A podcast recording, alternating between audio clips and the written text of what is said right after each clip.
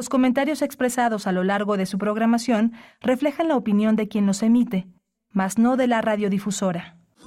Radio UNAM presenta Primer Movimiento. El mundo desde la universidad. Son las 7 de la mañana con 6 minutos en este 7 de diciembre. Hoy es Hoy es diciembre, ya estamos el miércoles 7 de diciembre, estamos en primer movimiento en Radio UNAM, en Adolfo Prieto 133, en la Colonia del Valle, haciendo comunidad con ustedes. Gracias por su atención, quédense con nosotros. Está Rodrigo Aguilar hoy en la producción ejecutiva, Violeta Berber en la asistencia de producción. Hoy está Antonio Beltrán, ah, no, está Jesús Silva, está Jesús Silva en los controles técnicos y mi compañera Berenice Camacho al frente de la conducción. Querida Berenice, buenos días. Muy buen día, Miguel Ángel Quemain, un gusto estar contigo, con la audiencia, con el equipo que se encuentra ya presente del otro lado del cristal, aquí en cabina de FM en Radio UNAM iniciamos, vamos a tener una propuesta literaria para, para ustedes, Historia Mínima del Desempleo, un libro de Carlos Bortoni. Estaremos con este narrador, editor, antropólogo, estará aquí en cabina para hablar de esta novela, una novela que apuesta por la brevedad contundente, a breva de lo contracultural, la ruptura francesa de los 60, la literatura, la literatura clásica, en fin, eh, ya, ya estaremos conversando con su autor. Eh, la publica Malpaso y compañía es eh, nueva literatura para, para ustedes. Y vamos a tener a la doctora Gloria Delgado Inglada con la sección de Observatorio Astronómico. Dice, ella es astrofísica y comunicadora científica. Se pregunta por qué se dice que las estrellas son bolas de fuego.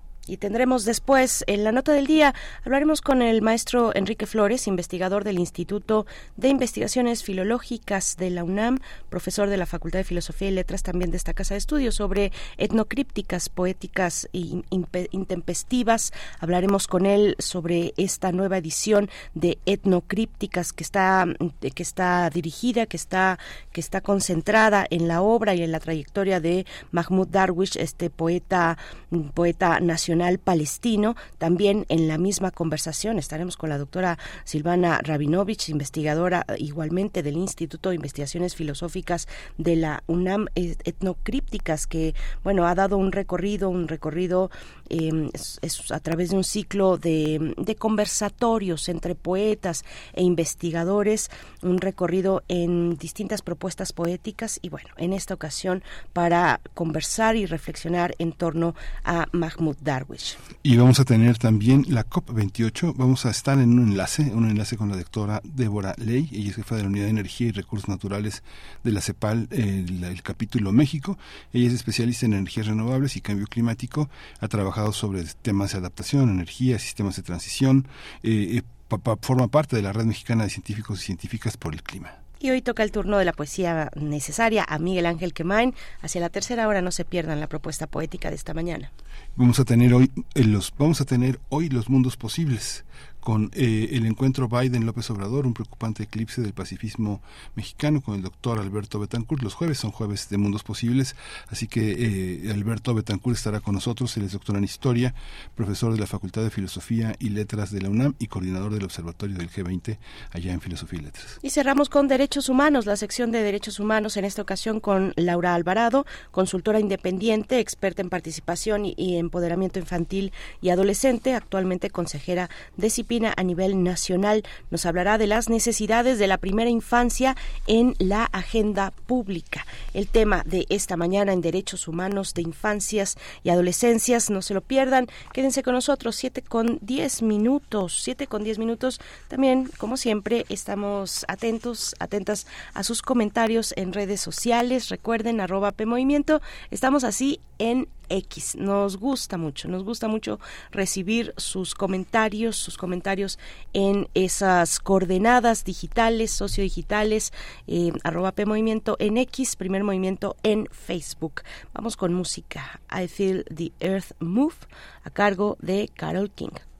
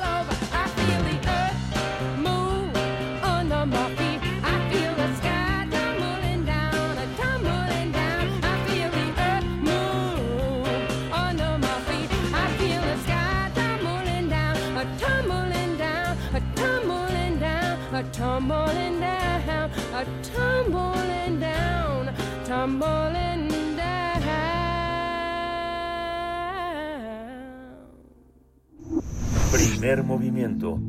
Hacemos comunidad con tus postales sonoras. Envíalas a primermovimientounam.gmail.com Toma nota y conoce nuestra recomendación literaria. Estamos eh, de regreso. Eh, el escritor Carlos Bortoni presenta Historia Mínima del Desempleo. La presenta hoy. Narra la historia de D, quien despierta con trabajo, pero un par de horas después se entera de que lo ha perdido con una narrativa ligera, veloz una, y una estructura, una estructura muy original. Habla sobre la ruptura francesa de los 60, la literatura clásica, para desarrollar la historia del desempleo reducida a la mínima expresión, una expresión aforística, a fin de que todos los lectores conozcamos cómo el personaje de vive una serie de situaciones, errores, contratiempos y adversidades. El escritor recurre al humor, eh, que lejos de generar carcajadas, provoca una discreta mueca de descontento, tal vez de decepción, aunque se trata de un humor de quienes disfrutan tanto de la desgracia ajena como de la propia. Portoni es un escritor mexicano que pertenece a la llamada generación inexistente, que, que ha sido elogiado por la crítica debido a una prosa y un lenguaje que crea un, una, un original pues está aquí en la cabina con nosotros esta mañana para hablar sobre esta novela que se va a presentar hoy. Está editada por Malpaso y compañía y Salto de Página y está Carlos eh, Bortoni con nosotros, narrador, editor, antropólogo. Su novela anterior es eh, Dar las gracias no es suficiente y bueno, es un gusto tener a Carlos Bortoni aquí. Carlos, buenos días. Buenos días, Miguel Ángel. Buenos días a todos. Muchas gracias. Hoy va a estar, hoy va a estar, hoy se, hoy se presenta. Hoy presentamos, así es, a las 7 de la noche en la librería Jorge Cuesta. Liverpool 12. Liverpool 12 en la zona rosa. Así es. Este, eh, esperaste mucho tiempo después de dar las gracias no es suficiente para que apareciera otro libro en un tono muy distinto. ¿no? Es una mente, la estábamos fuera del aire diciendo que es una mente la que opera en este trabajo.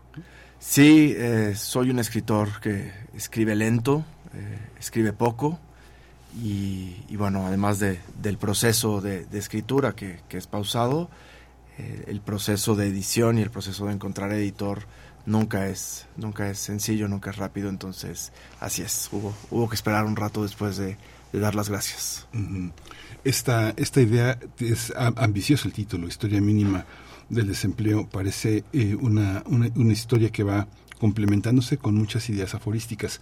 No es nuevo el procedimiento aunque la categorización la etiqueta para una literatura así si es nueva, ¿no? Digamos que lo tuvimos en la Centro Europa de una manera muy intensa, ¿no? Uno, lo piensa en, en, Cioran, que lo, uno lo coloca como filósofo, entonces le da permiso de hacer aforismos. Pero está Canetti, otro, otro escritor que es filósofo, pero es un gran narrador. Está también, de alguna manera, Walter Benjamin. Hay una tradición que permite pensar a trozos, rasgado, ¿no? ¿Cómo, cómo está concebida esta idea? Pues mira, Sí, hay toda una tradición del fragmento, coincido contigo. Eh, sin embargo, más que apegarme a una tradición, eh, se ha convertido en una necesidad. Eh, me cuesta mucho trabajo concebir la existencia y, no trato de hablar de la existencia en, en mayúsculas, sino mi existencia como un todo. cuando miro para atrás difícilmente puedo, puedo narrar una historia completa de mí mismo y en ese sentido, y quizá por eso es, la ruptura con, dar las gracias no es suficiente, después de dar las gracias me costó mucho trabajo eh, retomar la, la, escritura de una historia total, de una historia completa. Em, y creo que empezó, y, como empieza cualquier enfermedad, eh, empezó con un pequeño malestar que era escribir la palabra todo. Cada vez me cuesta más trabajo escribir la palabra todo. Me parece, me parece exagerada, me parece ambiciosa, me parece eh, irreal.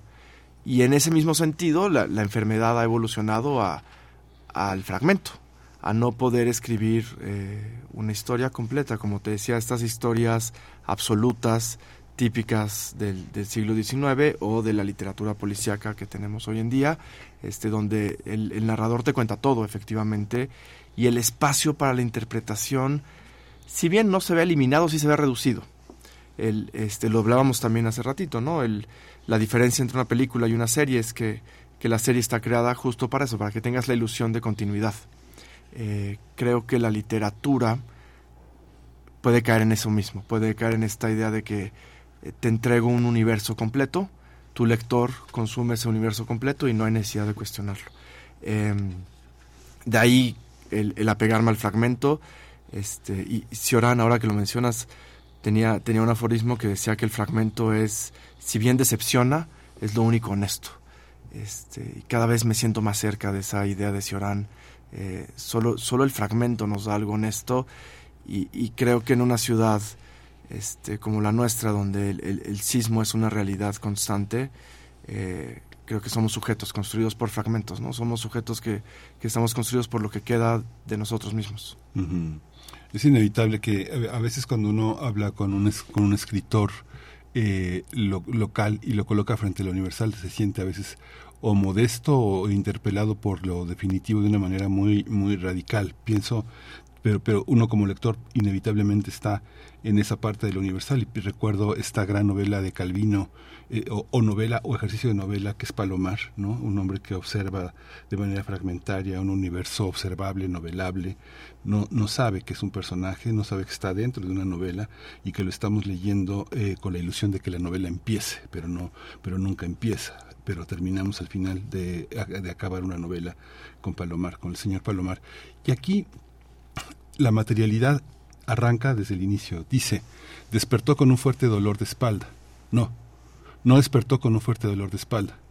Despertó como cualquier otra mañana y la mañana se complicó cuando, terminando de bañarse, sintió un fuerte dolor en la parte alta de la espalda que lo acompañaría el resto del día. Hay una parte, creo que de una cotidianidad que se vive en una ciudad como, como las que nosotros vivimos, puede ser Guadalajara, Monterrey o Berlín o París, donde hay alguna conciencia del cuerpo, un cuerpo que duele. ¿Cómo, cómo pensaste en esta, en esta afección que le da tanta materialidad a la novela y que nos acerca tanto al personaje? ¿no? Re- Realmente el, dolor de espalda fue secundario. La novela empezaba con, con la dificultad de peinarse. Eh, y, lejos de que el dolor de espalda acompañara a la historia, era el, el peinado o el pelo lo que acompañaba a la historia. Creo que había una necesidad, una necesidad mía sin lugar a dudas, por aterrizar la novela, por, por hacerla completamente terrenal y, y esa necesidad partía de, de lo etéreo que es el fragmento. Al final la novela está compuesta por, por un sinfín de, reflexiones, de encuentros, de coincidencias, eh, que, que son eh, la, la historia de despidos masivos, eh, que son la historia de libros escritos sobre el desempleo, que son las historias, estas historias que nos venden como, como historias de éxito futuro cuando, eh, cuando Madonna perdió el trabajo o cuando este, le cancelaron su primer disco a Lady Gaga. eh, y todo eso, que si bien me, resultaba atractivo, también me hacía perderme como, como escritor en, en el texto. Y necesitaba algo que, que me aterrizara constantemente. Entonces, primero intenté que fuera el peinado, como te decía, eh, no me pareció que funcionara. Y después fue el dolor de espalda y regresamos otra vez a Cioran o, o regresamos a Benjamin. El, el dolor siempre, siempre nos aterriza en nuestra humanidad, como bien decías tú. este, el dolor nos hace conscientes de nosotros mismos, eh, nos hace conscientes de, de las partes de nuestro cuerpo. Es decir, nadie piensa en el dedo meñique hasta que te duele, duele el dedo meñique. Entonces me pareció que era el, el elemento ideal para, para aterrizar al personaje en, en el momento en el que se encuentra el personaje. Fíjate que ayer escuchaba, el, el IMSS hizo un reporte, hizo un reporte de las personas que había atendido, de las consultas que había dado, este, de las enfermedades que había curado, de los que no pudieron curar si se murieron, ¿no? Entonces, de pronto, eh, el reporte de ayer era un reporte actual, Carlos, ¿no? Entonces parecía que estábamos lo más informados posible sobre lo que pasaba con la salud, ¿no? Y de pronto en, la, en este libro, hay una serie de cifras que nos devuelven a esa relatividad de lo actual, este, donde hay una idea, una serie de datos sobre el desempleo que este, termina, termina siendo inútil el tratar de confrontarlos, ¿no? ¿Cómo, cómo, cómo decidiste tomar esta, esta, esta decisión de rodear a la mente del personaje de, estas, de estos datos que a veces te consuelan y a veces te angustian? Bueno, de, entrada tengo un tema con, con el dato en, en general, este, o, o con esta idea de que el dato es verídico por sí mismo. Eh, estoy convencido de que el, el dato es dato solo si pertenece a una narrativa. Eh, sin narrativa no existe el dato, por mucho que, que insistan en que, en que el dato sí existe por sí mismo. Este, tenemos las, las pruebas de, de PISA recientemente que, que pareciera que son verdad, ¿no? Y que se venden como una verdad. Lo, lo mismo que lo com- comentabas tú de, de este reporte del IMSS. La idea en general era entender al sujeto en, en una situación que es el desempleo y esa situación ponerla, y, por eso el título, por eso historia mínima del desempleo, tratar de abordar esa situación desde cuantas aristas fuera posible. Eh, y entonces empecé a pensar en, en estas aristas que, que pueden rodear al desempleo. eh, y sin lugar a dudas, cuando uno pierde el trabajo, la primera arista es uno, ¿no? Y es esa individualidad y ese, esa soledad que sientes en el momento en el que te dicen, señor, hasta ahorita llegaste aquí, ¿no? Y, y a partir de mañana, quién sabe qué es de ti. Eh, pero la segunda arista es todos los que pierden el empleo. O sea, el empleo es, una, es algo común eh, en una economía de mercado, sin lugar a dudas, ¿no? Este, en el feudalismo seguramente nadie se preocupaba por el desempleo, este, pero en nuestra economía capitalista el desempleo es, es, es continuo, es común, es una constante, y entonces la idea era empezar a aportar elementos que le dieran context- contexto a este sujeto. El, es, es, y por eso es historia, eh, eh, yo estudié historia, y esta idea de la historia de, de los anales, esta idea del materialismo histórico, esta idea de tratar de entender un problema histórico desde las múltiples aristas que, que tienen que ver con ese problema, aunque no directamente uno piense en ellas. Sí, es muy interesante también eh, cómo una, una, una aproximación de este calado hace que el desempleo se parezca un poco a la jubilación, es la anticipación de una oquedad este, muy acosante, ¿no? Digamos que ahí está la familia para decirte, oye, no estás haciendo nada, ¿no? Y, voy a leer un pequeño fragmento, dice, difícilmente podrá quedarse tirado en la cama durante días. Si no es su mujer encendiendo luces y subiendo cortinas para abrir la ventana, serán sus hijos corriendo, gritando y pidiéndole que despierte, o en última instancia, los perros a los que se les permitirá subir hasta su cuarto para que brinquen sobre él en la cama. Esta, esta frontera entre el desempleo, la oquedad y la jubilación o ya la, eh, la, la inactividad permanente es una también es una, es una propuesta pues muy, muy, muy, muy amenazante en nuestras vidas. Sí, completamente de acuerdo contigo. El, el- el desempleo eh, es, es quizá la última frontera antes de la, de la jubilación, como, como bien sugieres. Eh, y es, es una posibilidad latente cuando estás desempleado o cuando estás empleado, ¿no? Es decir, cuando estás empleado, la otra cara de la moneda es quedarte sin trabajo y quedarte sin trabajo implica la posibilidad eh, de no volver a tener trabajo.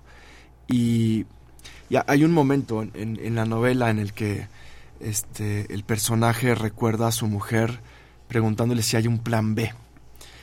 Y hace poco pensaba en eso, porque mientras escribía la novela el plan B del personaje es, bueno, si no consigo trabajo aquí, consigo trabajo allá. Pero realmente no existe un plan B para el desempleado.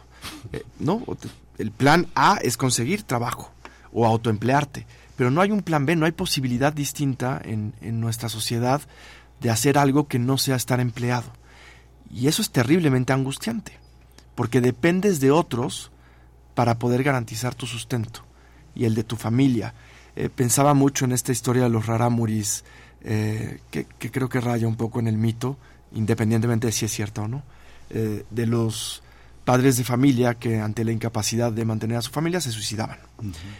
Ese es el único plan B para el desempleado, ¿no? Es decir, este, si no puedo emplearme, se acaba la existencia o, o- o me jubilo de forma anticipada este, y sobrevivo como pueda sobrevivir, ¿no? Aunque es un plan B para un hombre, ¿no? Digamos que tal vez este, las, las mujeres lo ven de otra manera, porque es un plan B, digamos, patriarcal, ¿no? De alguna Tienes manera, ¿no? De, totalmente de alguien que es un eh, alguien que tiene la misión, la- la- el mandato de sostener a la familia y de que la familia lo observe a él como quien tiene esa obligación, ¿no?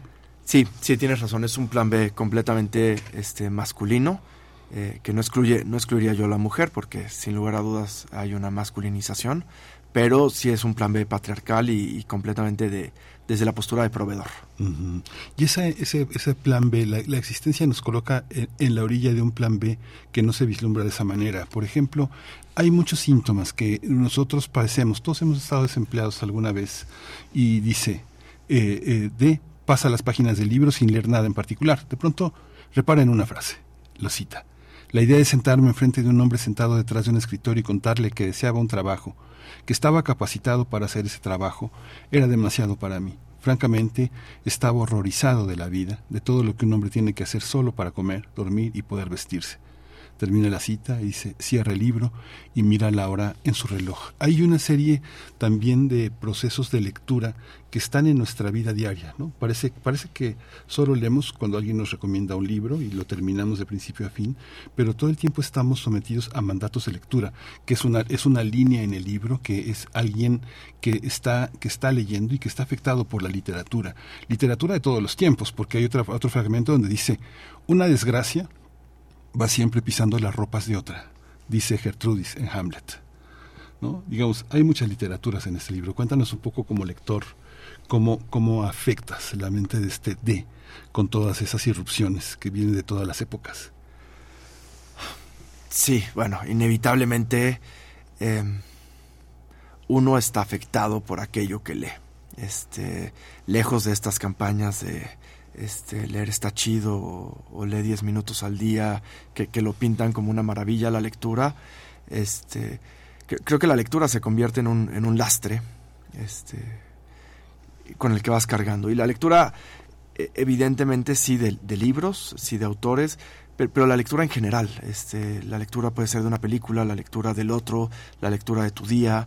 Eh, y, la lectura se convierte...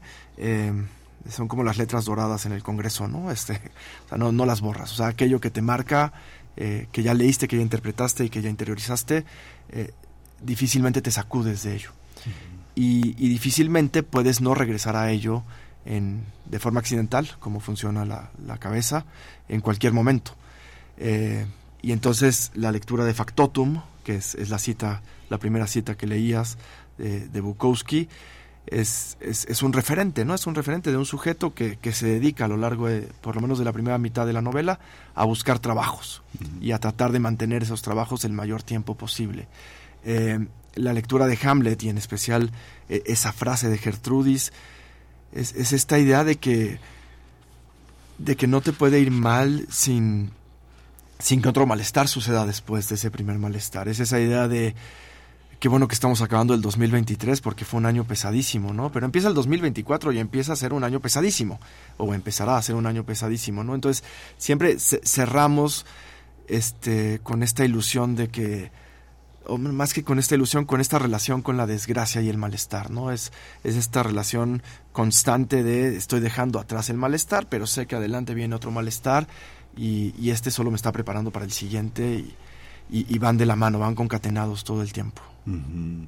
Hay una cosa que me llama la atención porque finalmente todo libro, toda, toda literatura lleva eh, la, la, impronta de la escritura. Siempre hay algún tipo de proceso en lo que nos dice que la palabra impresa, la palabra manuscrita o, están ahí, ¿no? Y aquí está de una manera muy, muy insistente. Se mandan mensajes él y ella. El señor de él le manda mensajes a su mujer, ella recibe mensajes de él y están fechados, ¿no? Y, y claro, no se dice que podría ser o podría llegar a ser el mensaje de un WhatsApp, ¿no? También podría ser una libreta en la cocina o en la sala, ¿no? Pero el tema es que hay escritura ahí. Y es una escritura que también de alguna manera también está emparentada con esos jirones de escritura que pasan por su mente. Los mensajes también entre nosotros a veces son eso, ¿no? Digamos que si uno ve la banalidad de los mensajes en WhatsApp, hay quienes los guarda, tiene su histórico de mensajes en WhatsApp o captura pantallas obsesivamente para comprobar que el otro dijo algo, ¿no? Este, aquí nos rodea muchas personas así, pero en este caso las parejas, ¿cómo, cómo pensaste en ese, en ese intercambio? Porque la corporalidad es ese girón, ese, ese pequeño papel, ese mensaje. Es, ese intercambio de mensajes es es un problema y, y, va de la mano con lo que hablábamos del dato hace el rato. Hace rato es, es el tema de la inmediatez eh, en donde yo te puedo reportar a ti en tiempo real lo que está sucediendo y, y sin embargo cuando de cuando el personaje llegue a su casa hay un final este de, de esta posibilidad narrativa porque ya se contó todo. Uh -huh. Todo se contó en tiempo real. Y entonces lo único que te queda cuando cuentas todo en tiempo real es recontar lo que sucedió. Este, de forma, es decir, el, este diálogo que puedes tener con el otro cuando lo encuentras o que podías tener con el otro cuando lo encontrabas previo al mensaje instantáneo, eh, pierde potencialidad porque ya lo contaste todo a lo largo de tu día y hay un impulso por contar todo, hay un impulso por saber todo. Em, llegas a un lugar y puedes avisarle a quien llegaste, a pesar de que lo vas a ver quizá en 10 minutos o en 5, eh, puedes decirle yo ya estoy aquí, ya te estoy esperando. Eh, y, y creo que mata la- el potencial narrativo, el, el mensaje. Eh, y por eso está en el texto, porque al final del día lo que mata es esta posibilidad de construir un diálogo en pareja. Cuando estás con tu pareja, entonces ya hay poco que contar. Y hay que hacer un esfuerzo extra, un esfuerzo narrativo extra por, este, no estuve contigo todo el día, no estuvimos juntos, pero sabes todo lo que me pasó en el día. O puedes saberlo, que igual no todo el mundo escribe como el personaje, este, puedes saber todo lo que me pasó en el día, y entonces ¿de qué hablamos cuando estamos juntos? Cuando ya estamos, y hablamos hace rato de- del cuerpo, ¿no? Cuando estamos cuerpo con cuerpo, frente a frente, ¿qué nos queda si ya nos dijimos todo? Y entonces hay que reinventar ese potencial eh, de contar historias o de reflexionar o de construir algo en conjunto que es fuera del dato. Porque ya te entregué todos los datos de mi día y qué queda cuando el dato desnudo ya estuvo ahí, qué es lo que nos queda para hacer. Y es justo lo que te decía, hay que insertar ese dato en una narrativa, hay que insertar ese dato en un cuerpo y entonces sí darle vida a ese dato completamente frío que es el mensaje de texto. Y que está construido de olvidos. ¿Compraste la leche, Carlos? Te dejé, te dejé, te dejé dicho. Ay, no lo vi, es que estaba en otro papelito. No vi ese papelito, ¿no? Por Digamos supuesto. que la, la parte del malentendido de esa, de esa especie de nomadismo doméstico que tiene de, porque hay una especie como, empieza, empieza un, un tránsito que ni siquiera es circular, sino que es, es el de un nómada, ¿no? Este, ir haciendo camino, eh, ir, ir este, de- despejando el camino de, de todo el barbecho, de todo lo que hay alrededor, eh, de alguna manera también es, es, es esa realidad, ¿no? Por supuesto, y, y que lo acompañan sin fin de malentendidos, ¿no? Este, basta con que no leas o no veas una coma o, o te saltes un no y, y el, el texto cambia completamente de sentido y como bien dices tú, este, se te olvida comprar la leche, eh, se te olvida hablarle al jardinero, etcétera.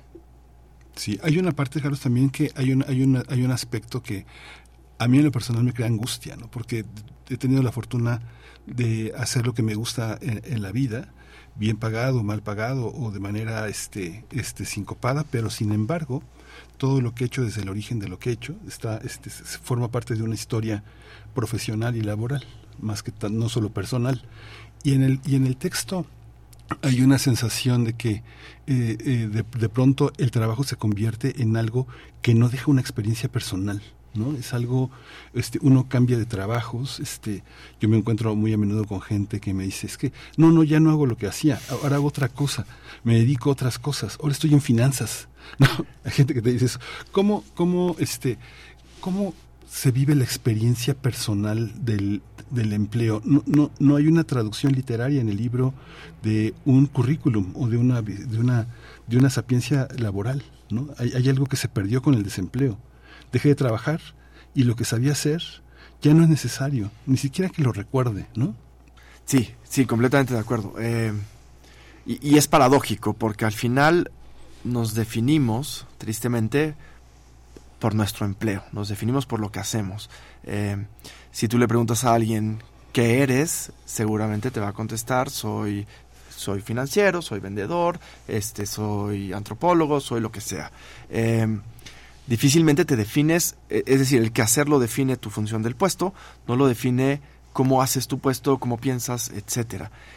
Y sin embargo, como bien dices, cuando sales de un empleo, es, es difícil llevarte algo que digas, este, perfecto, o sea, sí, me, traigo esto conmigo y lo aplico mañana. Este, porque las funciones están dadas, ¿no? En, los empleos, eh, cada vez más trabajos tienen la misma lógica de una maquila, es decir, necesitamos alguien que llene este puesto. Y el perfil eh, se espera esto de ti. Eh, no me importa cómo pienses, Miguel Ángel. eh, realmente no me importa si tienes 10 dedos, o si tienes 11, o si tienes 6. Este, yo necesito que hagas esto. Y si lo puedes hacer con 6 dedos, perfecto, hazlo. Si no puedes hacerlo, no te voy a contratar. Este, si piensas de izquierda o piensas de derecha, tampoco me importa. Lo que me importa es que cumplas una función este, y que cuando termines esa función te quites el uniforme laboral y, y descanses porque mañana necesito que vuelvas a cumplir esa función. Entonces, el, el, el empleo es un molde realmente en el cual el, el sujeto se adapta eh, con mayor o menor facilidad y saliendo de ese molde el sujeto debe tener la plasticidad suficiente para adaptarse a otro molde y poder conseguir otro empleo. De, de hecho es, es una de las, creo que las principales reflexiones del personaje, ¿no? Eh, ¿Cómo convenzo al otro de que puedo cubrir la función para que me contrate y yo pueda dejar de estar desempleado? Hace un momento utilicé la palabra nómada, Carlos, para hablar de alguien que está en esa situación, pero pensando en la situación del escritor, utilizaría la palabra vagabundeo, en el sentido en el que hay una, hay una errancia eh, en el terreno propio de la escritura que, per- que permite, que permite esta, esta, esta construcción al mismo tiempo del juego. Es una novela, es un texto, tal vez novela es una etiqueta, pero es un texto que uno podría, este, eh, retomar mañana y pasado mañana y no acabarlo de una sentada como a veces se exige de una de una de una novela no sé de 200 páginas no o a lo largo de un empleo como no sé acaba de llegar un libro de Santiago Posteguillo de Roma de Julio César de 800 páginas no digamos que si tienes un empleo al que tienes que ir todas las mañanas puedes leer un rato en el autobús o no Sí, pero esta novela no esta novela sí la puede uno interrumpir sin la angustia en la que uno esté sin sentirse uno un, un- un flojonazo con la lectura no Sí, de acuerdo contigo y es, es algo que me preocupaba mucho, te lo decía hace ratito, eh, el que se pudiera continuar sin perder el hilo de la novela o sin perder la idea de la novela. Tal vez el hilo lo pierdas, pero te quedas con la idea de lo que estaba pasando. Eh, y al final del día este vagabundeo es exactamente como se construyó el, el- el texto. O sea, el, el texto buscaba poder ser escrito en cualquier momento, el, no necesitar un espacio solemne de escritura en mi escritorio, eh, donde yo pudiera sentarme y dedicarle una, dos, tres horas a la escritura reflexiva y completamente profunda, era jugar con el accidente literario, era jugar con las asociaciones en el momento. Si, si había una hoja de ruta y si había como ciertas reglas de, bueno, después de, de escribir sobre el cuerpo, escribes sobre el, el desempleo en el mundo. Eh, pero en el momento en el que pasaba del cuerpo al desempleo en el mundo, sin lugar a dudas había cosas con las que me quedaban el cuerpo que después aterrizaban el desempleo a nivel mundial o en un despido masivo o, o en estas angustias que tiene y que, que habla sobre las variantes y las constantes.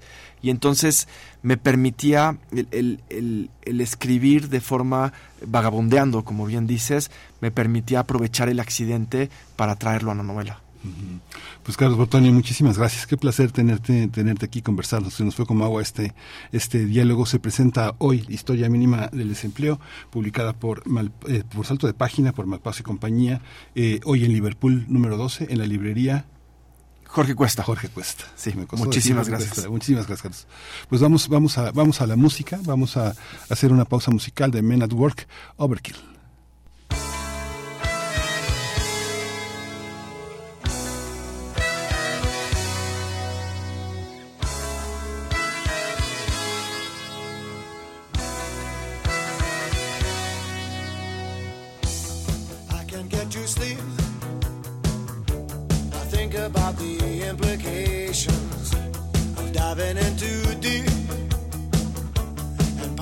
The complications, especially at night. I worry over situations. I know we'll be alright. Perhaps it's just an imagination. Day after day it reappears.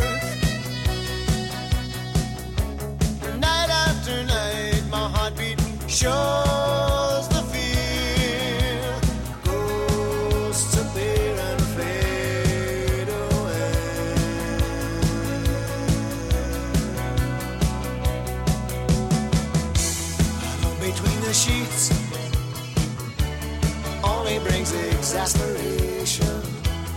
time to walk the streets, smell the desperation.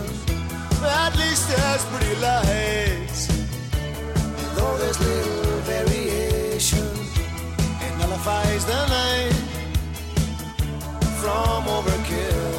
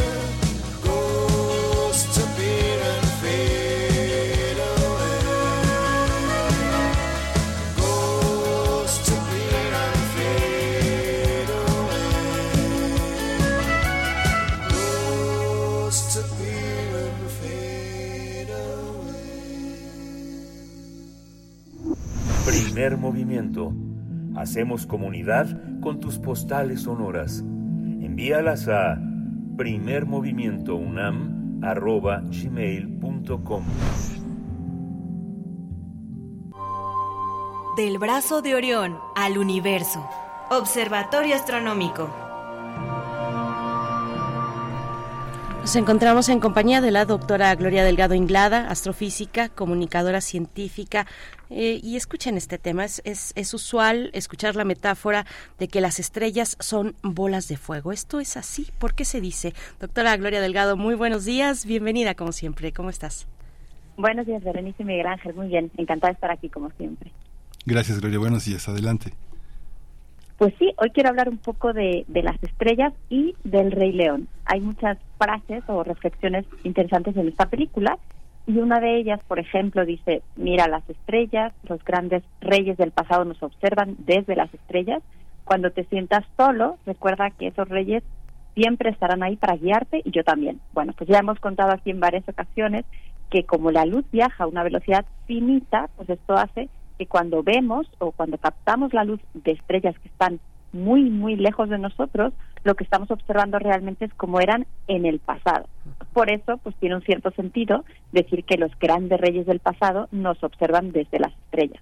Otra de las conversaciones interesantes, que es justo la que motiva esta frase, eh, es la que sucede entre Pumba y Timón. Ellos están mirando un cielo lleno de estrellas, entonces Pumba le dice a Timón que si él no se pregunta qué son esos puntitos brillantes de allá arriba. Y Timón, con mucha seguridad, responde que no se lo pregunta porque de hecho él, sabe la respuesta, son luciérnagas que se quedaron pegadas en esa cosa negra y azul de allá arriba. Pumba se sorprende por la respuesta y contesta un poco así dece- decepcionado que él siempre había pensado que eran bolas de gas quemándose a millones de kilómetros de aquí. Y bueno, Timón zanja la conversación diciendo a Pumba que para él siempre todo tiene que ver con el gas. Pues yo quiero aprovechar esta, eh, esta historia ahí del Rey León y esta, esta reflexión entre los dos para hablar un poco sobre esta última frase, que es una idea un poco generalizada sobre las estrellas. Yo creo que si hiciéramos una encuesta sobre qué son las estrellas, pues de hecho muchas personas responderían eso, que son bolas de fuego, que es más o menos lo que decía en la película. Bueno, pues veamos a ver qué tan acertada es esta idea de que las estrellas son eh, bolas de fuego y que quizás es la idea que, en su mente es la que está rondando. Y vamos a ir paso a paso con la frase que se utiliza. Les recuerdo, bolas de, eh, bolas de gas es lo que es Pumba quemándose a millones de kilómetros de aquí. Entonces, primero, bolas. Pues bueno, una bola es un concepto bastante general que se refiere realmente a un cuerpo tridimensional, en tres dimensiones, que más o menos tenga una forma redondeada, pero no perfectamente redondeada. Es decir, no tiene por qué ser simétrico. Por ejemplo, un balón de fútbol es una bola, uno de béisbol también es una bola, o una bola de plastilina, por ejemplo, ¿no? En cambio, una esfera sí que debe ser perfectamente simétrica.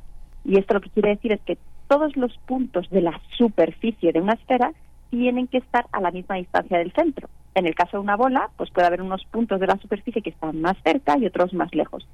Entonces, lo que podemos decir es que todas las esferas son bolas, pero no todas las bolas son esferas, y las estrellas son esferas, no bolas. Han adquirido esta forma como consecuencia de, un equilibrio que hay entre dos fuerzas contrarias.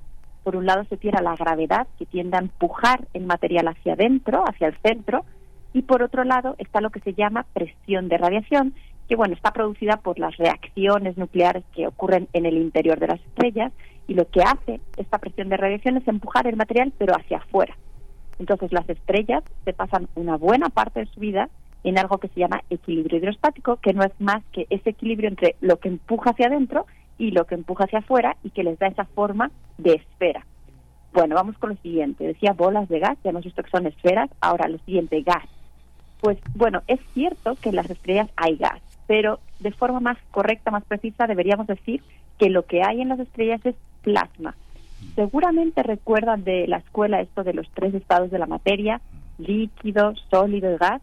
Pues en realidad hay algunos otros que son más exóticos y que no nos suelen enseñar en la escuela, como por ejemplo el condensado de Bose-Einstein, algo un poco complejo, pero también está el plasma. Y el plasma, de hecho, es el estado de la materia más abundante en el universo, por las condiciones que hay allá afuera. Ya sabemos que si tenemos un sólido, por ejemplo, un hielo de agua, si lo calentamos lo suficiente, pues se deshace y se convierte en un líquido. Si ese líquido, el agua líquida, lo seguimos calentando, se evaporará y formará un gas. Y esto sucede pues para cada material a diferentes temperaturas. Bueno, pues si ahora tenemos un gas y lo calentamos lo suficiente, lo que le sucede es que se ioniza. Esta palabra yo la he usado algunas veces aquí en primer movimiento y, y básicamente lo que quiere decir es que los electrones se separan de los iones. Los electrones que estaban unidos a esos iones se quedan separados y eso es simplemente un plasma. Es un gas que ha sido ionizado. Si este plasma se enfriara, pues volvería a ser un gas. Entonces, lo que tenemos en las estrellas de forma más precisa es un plasma. Vamos con el, el tercer eh, punto que se decía aquí, quemándose. Las eh, estrellas están quemándose. Y esta palabra suele ser bastante confusa porque en general cuando la usamos es para hablar de la combustión química. Cuando ocurre la combustión química de alguna sustancia, se produce fuego. Y de hecho, para que se produzca fuego son necesarios tres ingredientes. Uno es el combustible, que es justamente la sustancia que se quema, que puede ser un sólido, un líquido, un gas, o sea, puede ser un pedazo de madera, puede ser una hoja de papel o puede ser gasolina. Eh, después tenemos, eh, también necesitamos, el segundo ingrediente sería el oxígeno, que cuando se combina con una sustancia, se produce, en, en la oxidación se produce entonces la combustión. Y el tercer ingrediente es el calor, que hace que la temperatura del combustible aumente hasta que se produce la ignición. Bueno, pues este proceso que acabo de decir por el cual se produce el fuego no es lo que sucede ni en nuestro Sol ni en ninguna estrella. Lo que sucede dentro de las estrellas en su interior eh, y que produce la radiación, la luz que nosotros podemos observar y, y captar, pues son los procesos de fusión nuclear del hidrógeno, por ejemplo en el Sol, del helio, algunos otros. Y lo que se produce es eso, radiación, luz y también algunos elementos químicos, pero no se produce fuego. Seguramente la confusión que, tenemos en la cabeza tiene que ver con que en astrofísica los usamos como sinónimos. Eh, el, decimos que se quema combustible en las estrellas. Realmente lo que deberíamos de decir es que está ocurriendo la fusión nuclear del hidrógeno, pero claro, es un poquito más largo, ¿no? Entonces, quemar se utiliza como sinónimo de fusión nuclear. Entonces, bueno, en realidad no tenemos que pensar en las estrellas como enormes hogueras, sino más bien como inmensas bombas nucleares, eso son. Y bueno, lo último que dice Pumba es que están a millones de kilómetros de nosotros. Pues podemos hacer un cálculo, la distancia típica entre una estrella y otra son más o menos unos cinco años luz. De hecho, en nuestro caso, la estrella que está más cerca del Sol eh, se llama Próxima Centauri y está a unos cuatro años luz. Esto equivale a 40 billones con B de kilómetros, o sea, 40 millones de millones de kilómetros. Y esto es la más cercana. Otras estrellas pues estarán muchísimo más lejos. Entonces, bueno, si hacemos aquí una recopilación de todo lo que he dicho y recordando la frase de Pumba para definir lo que son las estrellas, yo les sugiero que si alguna vez alguien les pregunta, en lugar de decir que son bolas de gas quemándose a millones de kilómetros de nosotros, lo que deben de decir es que son esferas de plasma pasando por procesos de fusión nuclear a billones de kilómetros de nosotros. Qué relato tan tan fascinante, es mar- maravilloso cómo contaste esa historia de las cosas y de las y de los vínculos entre las cosas, porque finalmente con Kipling hay una idea en este diálogo que establecen los adultos con los niños, pero también podría verse como los que han vivido más que otros y sin embargo tienen los que menos han vivido preguntas que no se han hecho los que más tiempo han estado sobre la tierra. Es muy fascinante, Gloria, gracias por ese relato. Muchísimas gracias a ustedes. Espero que ahora esto nos invite también a, a seguir reflexionando por- sobre el universo. Por supuesto, muchas gracias, doctora Gloria Delgado Inglada. Ya sabemos, pues, en sus elementos qué es una estrella.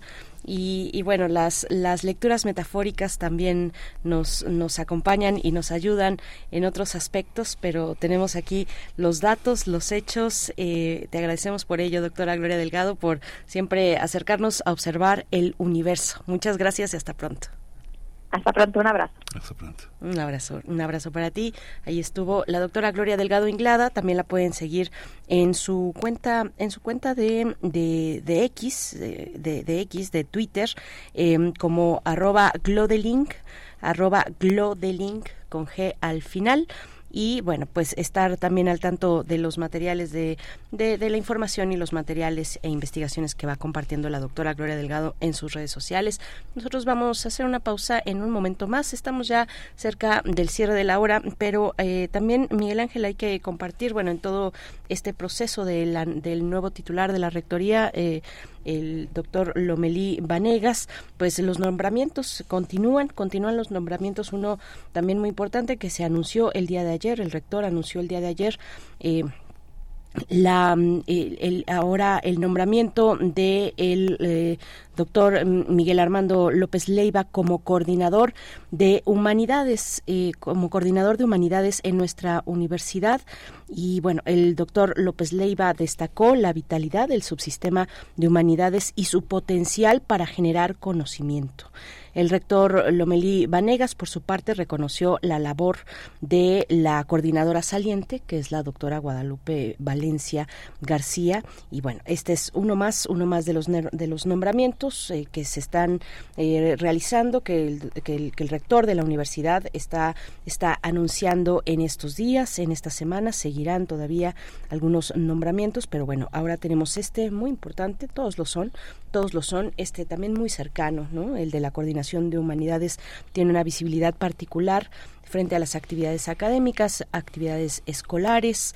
en nuestra universidad, que es eh, precisamente el de la coordinación de humanidades, ahora con su nuevo titular, el doctor Miguel Armando López Leiva, en, eh, y, frente al agradecimiento de la coordinadora saliente, la doctora Guadalupe Valencia García. Así estamos en este proceso, en este proceso del el nuevo titular de la rectoría de nuestra universidad, de la Universidad Nacional.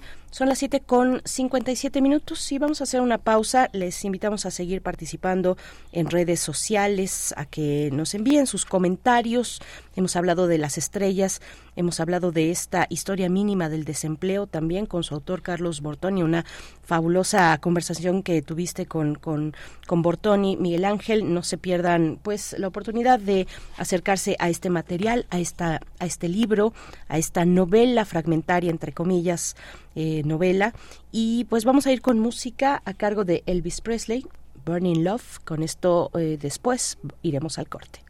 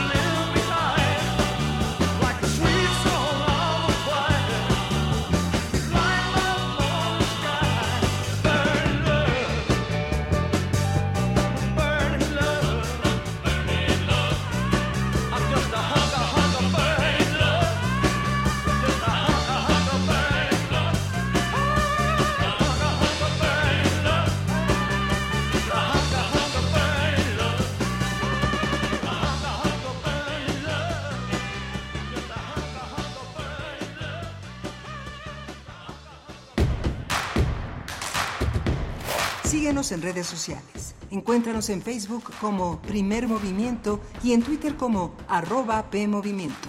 Hagamos comunidad.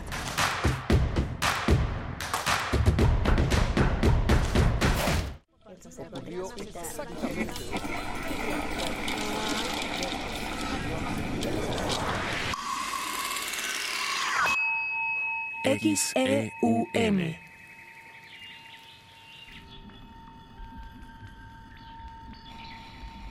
Radio UNAM. Experiencia sonora.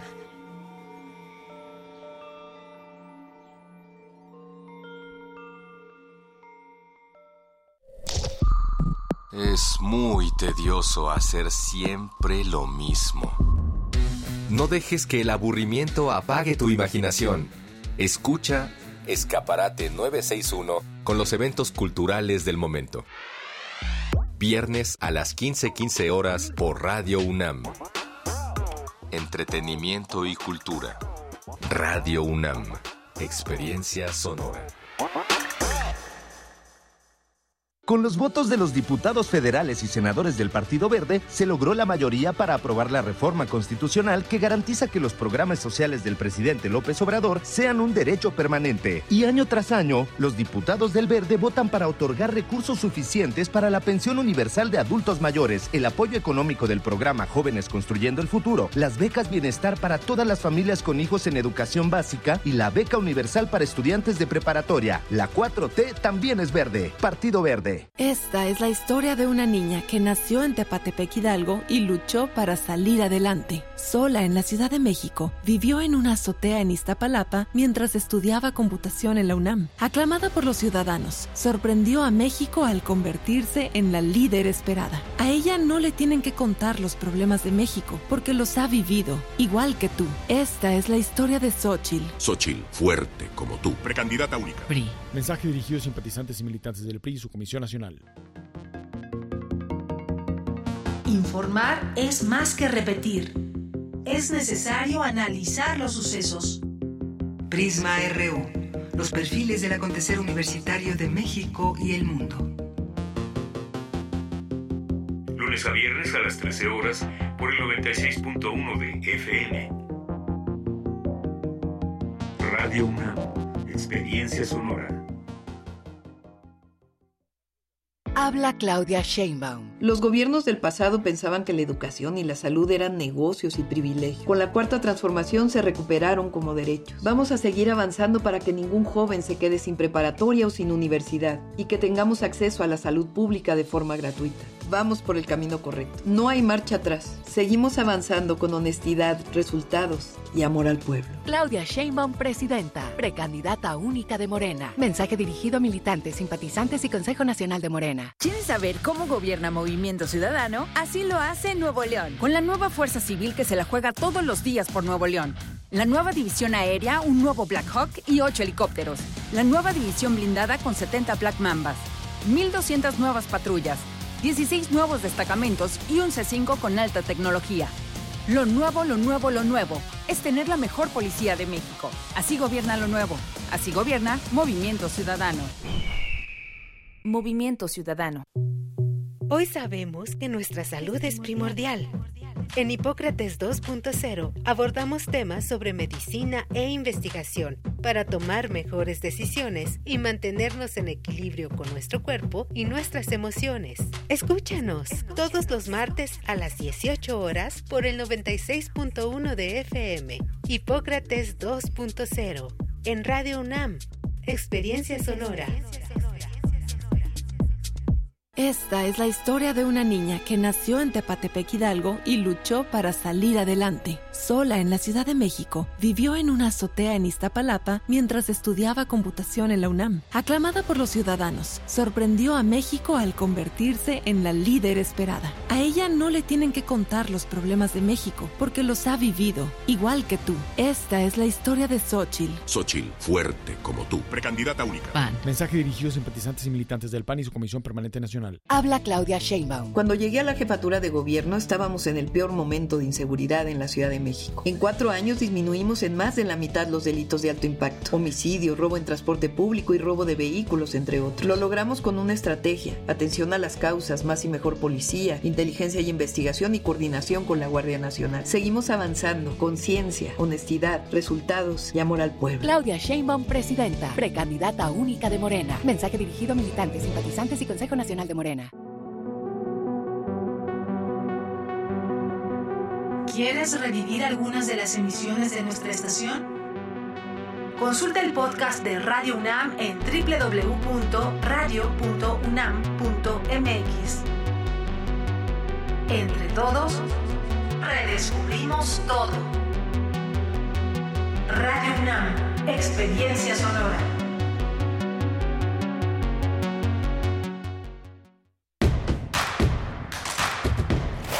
Encuentra la música de primer movimiento día a día en el Spotify de Radio UNAM y agréganos a tus favoritos.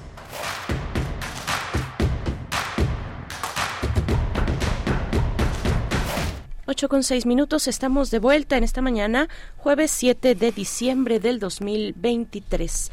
Les saludamos con mucho gusto en vivo. En vivo estamos haciendo radio en vivo, radio pública y radio universitaria también en esta red que eh, pues eh, echamos a andar cada mañana de 8 a 9 de la mañana con Radio Nicolaita en el 104.3 de FM. Naturalmente estamos también en Radio UNAM 96.1 para la Ciudad de México en FM, 860 de amplitud modulada para todo el mundo en la web www.radio.unam.mx. Hoy nos acompaña el señor José de Jesús Silva en la operación técnica de la consola acá en Radio UNAM. Saludos a la cabina también de Radio Nicolaita, a todos quienes hacen posible, quienes hacen posible eh, ese esa esa radiodifusora de una universidad pues eh, histórica, histórica eh, y fundamental para nuestro país. También nos acompaña Violeta Berber en la asistencia de producción y como cada mañana Rodrigo Aguilar en la operación, no, en la producción, en la, en la, en la producción, perdón, ejecutiva de primer movimiento y Miguel Ángel Quemán en la voz, en la conducción de este espacio. Miguel Ángel, buen día.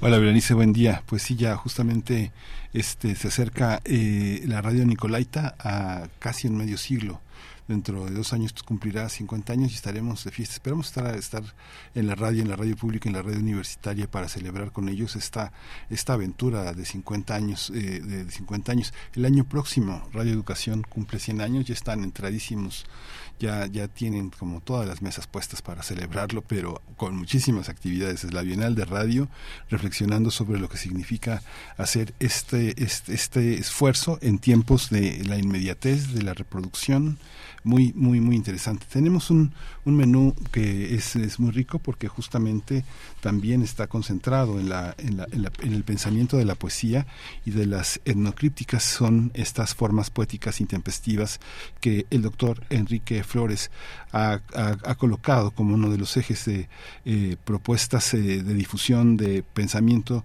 sobre eh, la, la, la poesía de nuestros días. Él es investigador del Instituto de Investigaciones Filológicas y profesor de la Facultad de Filosofía y Letras de la UNAM y han escogido para esta ocasión a Mahmoud Darwish, el poeta nacional palestino, un hombre que trabajó en Israel como editor muchísimos años, muchísimo tiempo, uno de los grandes, grandes editores este, israelíes, eh, un hombre profundamente conocedor del hebreo y del árabe, un hombre bífido que también habla muchas otras lenguas, pero su, su, su, su habilidad era editar tanto en árabe como en hebreo. Es, eh, vamos a acompañarnos con la doctora Silvana Rabinovich, una de nuestras más grandes investigadoras en la universidad. Ella es investigadora del Instituto de Investigaciones Filológicas de la UNAM, una, una mujer de una enorme imaginación crítica y, una, y un pilar de nuestra casa de estudios. Sí, bueno, un, eh, se, se, coloca un, ladrillo más en esa pared de las etnocrípticas de este ciclo de conferencias organizado por el profesor Enrique Flores desde el Instituto de Investigaciones Filológicas de la UNAM y en esta ocasión, como has dicho, para, eh, para, para, para, para analizar, para, para reflexionar más bien en torno a la figura de Mahmoud Darwish. Tendremos después, tendremos después ojalá podamos eh, eh, podamos lograr la comunicación eh, para bueno hasta Dubái hasta Emiratos Árabes Unidos donde se lleva a cabo la conferencia de Naciones Unidas sobre cambio climático número 28 en este 2023 la COP 28 que inició el pasado 30 de noviembre y hasta el 12 de diciembre tendrá ha tenido lugar en Dubái.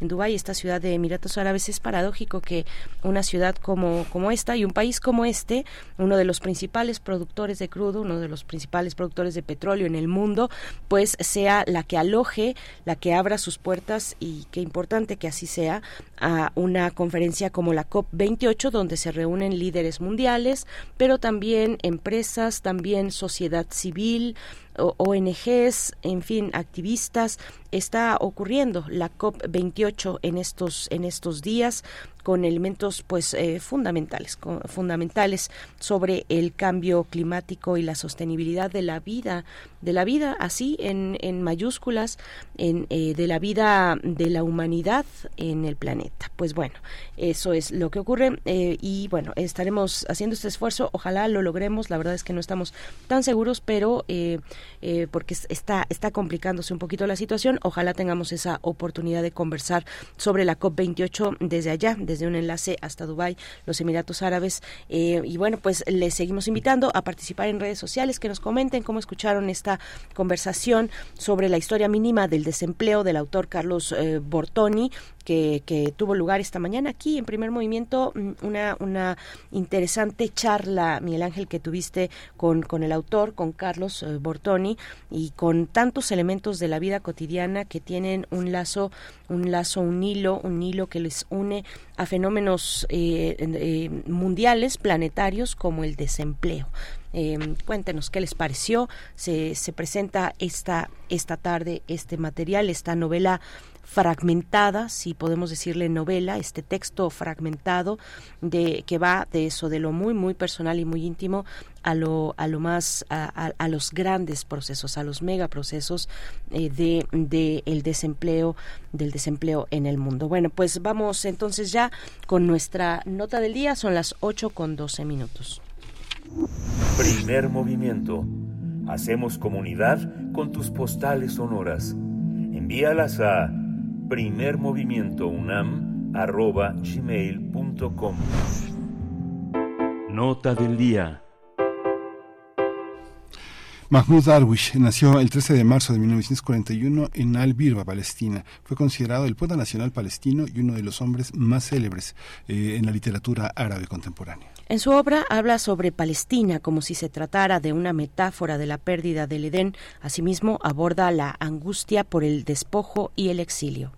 Durante el mandato británico de Palestina, aldea fue destruida por el ejército sionista en 1948 y la familia Darwish se exilió al Líbano, donde residió durante un año, pero volvió a entrar clandestinamente en el recién creado Estado de Israel. Tras acabar la secundaria, ingresó en el Partido Comunista de Israel trabajando como coeditor en su revista Al-Fair, al tiempo que empezaba a publicar poesía en el diario Al-Jadid, del que llegó a ser también editor.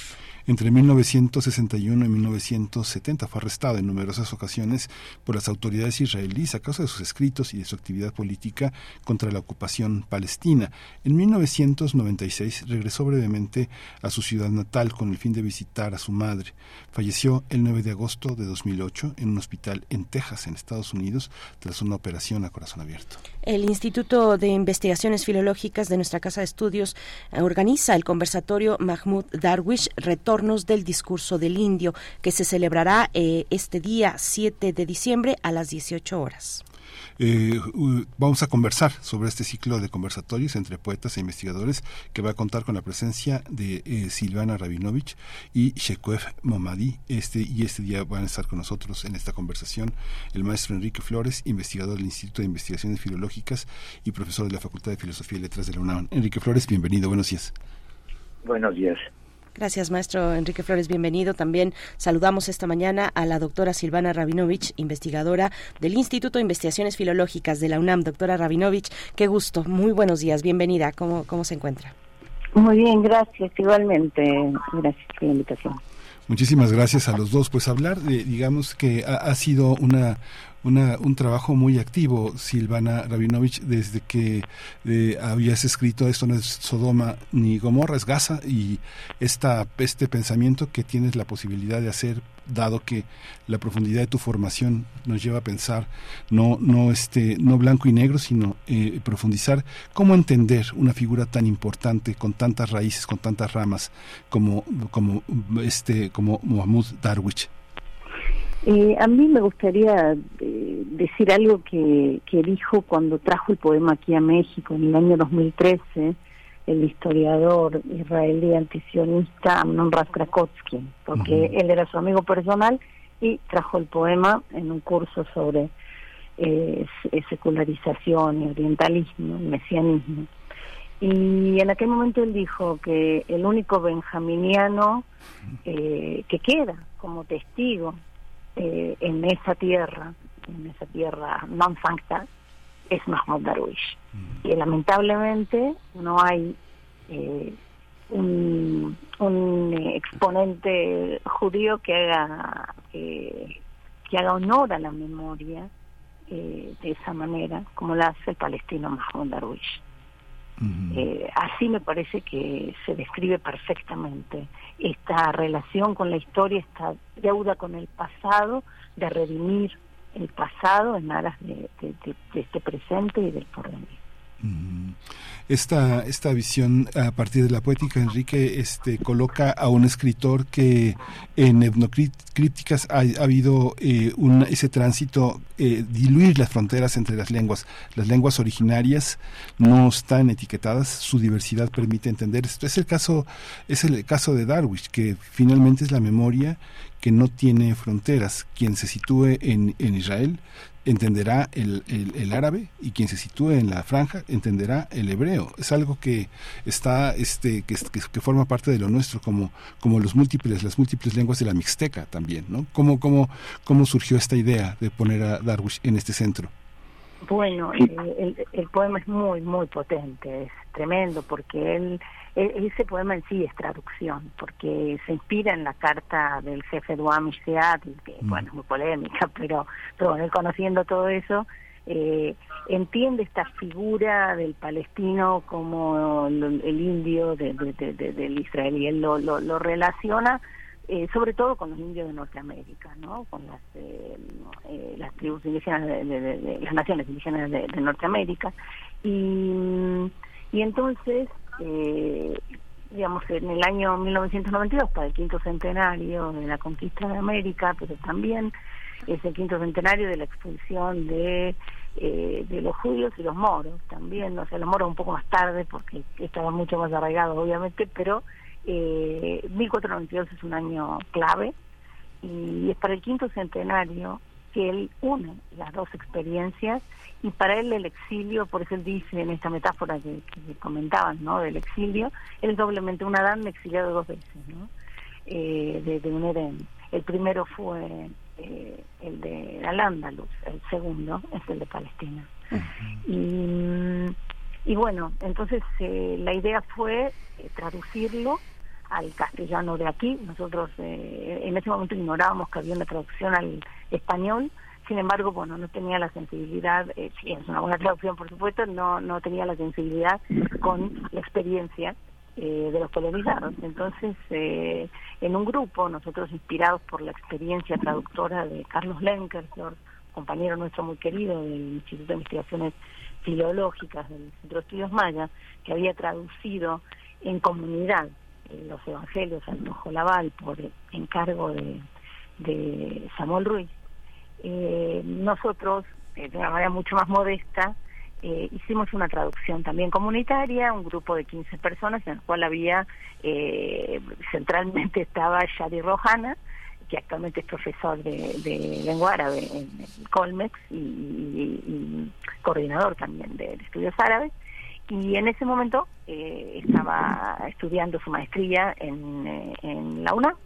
Entonces, junto con él, cuya lengua materna es el árabe palestino, eh, tradujimos eh, un grupo de otras 14 personas, algu- la mayoría de filosofía y algunos de letras, el poema y nos reuníamos toda la semana, lo fuimos traduciendo a lo largo de seis meses y cuando tuvimos la versión en castellano, digamos, fue muy claro que ese camino recién empezaba y que debía llegar entonces a las lenguas originarias que quisieran acogerlo. Entonces, eh, digamos, eh, varios chicos ahí conocían a poetas eh, jóvenes en, en eh, Mazateco, Chinanteco, Miguel Zapoteco del Istmo y Maya Yucateco, esas fueron las primeras lenguas. Y eh, después ya eh, el, el poema siguió, salió una primera versión, se llama Retornos del discurso del indio, retornos en el sentido tanto auditivo, ¿no? como el, fuerte sentido que tiene el retorno para los palestinos, ¿no? el derecho al retorno, que es lo que más eh, reclaman. Y, y entonces, bueno, también siguió su camino el poema por distintos lugares. En Argentina se tradujo por la Universidad Nacional de Rosario al comi al quechua, se está traduciendo al, al mocoví y al guaraní. Aquí mismo en México se tradujo y se puede ver en nuestra página web del, del proyecto de Heteronomías de la Justicia, que está en Filológicas, eh, se pueden ver otras traducciones al náhuatl, al totonaco, eh, al creol de Haití, porque también, eh, digamos, un estudiante de una maestría, de un máster de París 8 con, con eh, la Escuela Normal Superior de Puerto Príncipe, eh, decidió traducirlo. Y la experiencia de traducción es, también les pedimos a todos los traductores que, que hagan un- una breve reseña de su, de su experiencia en la traducción y, y es eh, verdaderamente eh, conmovedor, ¿no? Ver cómo cada uno encontró el camino de la traducción, son todas formas muy, muy distintas y, y cada una eh, muy profundamente arraigada en la necesidad de traducir y en la convicción de que ese poema fue escrito en su lengua. ¿no? Eso es, es maravilloso ver eso, ¿no? Como ese poema traductor de origen, ¿no?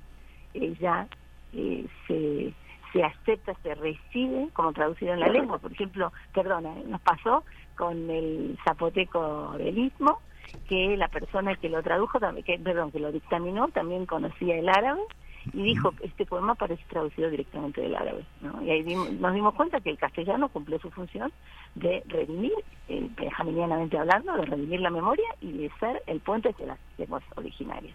Perdón por extender. No, no, qué, qué historia tan importante y gracias por compartirla en esta mañana para la audiencia, doctora Rabinovich. Eh, profesor Enrique Flores, bueno, una vez más, una vez más, eh, los traductores, el trabajo de traducción va más allá del traslado de las letras, de las palabras, sino que eh, pues es finalmente también la unión, la unión de mundos, el acercamiento de un mundo con otro o de varios mundos y, ponerlos a girar, a, circular tal vez en, un diálogo mucho más amplio, más extenso. Y hoy la figura, como nunca, la figura de, Darwish se ha puesto de manifiesto eh, en, de manera más extendida, fuera, fuera de los círculos más, tal vez más especializados o de círculos de, eh, de lectores de poesía, eh, se ha extendido por razones obvias, por lo que estamos observando eh, todos, todos los días. eh, pero mm, no deja, aunque, aunque puede ser obvia la pregunta, debe ser importante, eh, digamos, desentrañar las razones que hay para traer a Mahmoud Darwish a este ciclo de conferencias. Profesor Enrique Flores, cuéntenos por qué ponerlo ahí, cuál es el, yo creo que con cada propuesta poética se va recalibrando la idea de estos conversato- conversatorios de, de poéticas intempestivas eh, que nos pueda comentar, profesor Flores. Sí, exactamente. Eh, buenos días, muchas gracias eh, por permitirnos participar, a, anunciarle al auditorio, a la comunidad de primer movimiento, el conversatorio que tendrá lugar hoy entre Silvana, que acaba de, de describir muy de manera muy interesante, creo, el, el proyecto que al que eh, nos vamos a referir o se van a referir ellos en la tarde, Silvana Rabinovich y Shekufe Moha- Mohammadi, que no pudo estar ahora con nosotros, pero estará en la tarde y expondrá ampliamente.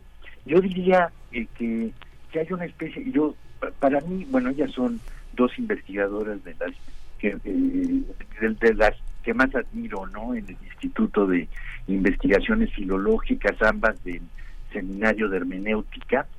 Yo creo que el, pro- el proyecto que, que ha organizado como una obra abierta, ¿no? Como un working in progress Silvana, un trabajo, una obra que se continúa todo el tiempo, eh, confluye de alguna manera o, o se cruza con, con el proyecto que yo coordino que se llama Adubo Viri Etnopoéticas, ¿no? Ambos son proyectos, eh, digamos, eh, multidisciplinarios o interdisciplinarios, transdisciplinarios, que tratan de desbordar, que tienen de alguna manera como foco sí, la poética, la poesía, pero que, digamos, expanden o permiten expandir su potencia hacia, hacia otros ámbitos, ¿no? Eh, en este caso, por ejemplo, eh, bueno, en el caso concreto del ciclo de no críticas poéticas intempestivas, se trata justamente de articular momentos como sobre impresiones transhistóricas, ¿no? De momentos, de espacios diferentes, que sin embargo se expresan de una manera, eh, irrumpen de pronto, como, como acabas de describir, en, en, en la historia, en el momento, en la actualidad, de una manera imprevista, ¿no? Eh, yo quisiera hablar un poco del trabajo de ella. Silvana, eh, además, es, es, como dije, investigadora del Seminario de Hermenéutica. Ella se describe a sí misma como exploradora entre las utopías de la traducción de un camino para descolonizar la teología política. Entre los libros que ha publicado están La Biblia y el Dron, ya en tres ediciones, sobre usos y abusos de figuras bíblicas en el discurso político de Israel, también Trazos para una teología política descolonial, este libro, Retornos del discurso del indio para Mahmoud Darwish, que se publicó hace unos años en el instituto y se ha reimpreso y ha continuado su camino después, pero también Shekufé Mohammadi, que además de ser investigadora es, es estudiosa, traductora, especialista en, en la tradición literaria persa. Ella tradujo precisamente al farsi este poema, llevándolo incluso más allá de, de, las lenguas originarias eh, de México, de, eh, de nuestro continente, hasta Persia. Ella es especialista, decía, en la literatura persa, le interesan también la identidad y los movimientos sociales, la mitología es especialista en semiótica también, eh, tiene una serie de publicaciones, Sintiendo la Palabra, contextos lingüísticos y literarios del icono metafórico, el Shanamé de Ferdusí, eh, traducido en varios fragmentos, en varios libros y, artículos especializados que ha publicado. Ella también muy cercana a la poesía, a, la música y a formas de activismo relacionados con, el exilio y el refugio. ¿no? Entonces, de esta manera es que concibo la, la aproximación de ambos proyectos, en este sentido también descrito por Silvana de la, de la traducción en, el ámbito de lo que ella llama también las heteronomías de la justicia, ¿no? La justicia del otro, al ámbito de una traducción comunitaria y plurilingüe de ese gran poema de Mahmoud Darwish. Poema que, como nos acaba de, de decir, se inspira en un discurso que enunció en el siglo XIX eh, un, un jefe, un, un jefe indio del pueblo Seattle de los Estados Unidos y que sirvió de inspiración para Darwish para eh, aproximar como sobreimprimir la, la, las reivindicaciones del pueblo palestino proyectándolo un poco sobre esa otra conquista esa invasión eh, ese otro genocidio también que tuvo lugar eh, y que tiene lugar porque se trata de una conquista de alguna manera infinita, continua, en los territorios americanos, ¿no? Entonces, esa sobreimpresión a través de una serie de traducciones también continuas es lo que encontramos más interesante para unir estos dos proyectos y para escuchar lo que ellas, proveniendo de ámbitos tan distintos, nos pueden este, iluminar, ¿no? Yo diría sí. eso eh, de entrada.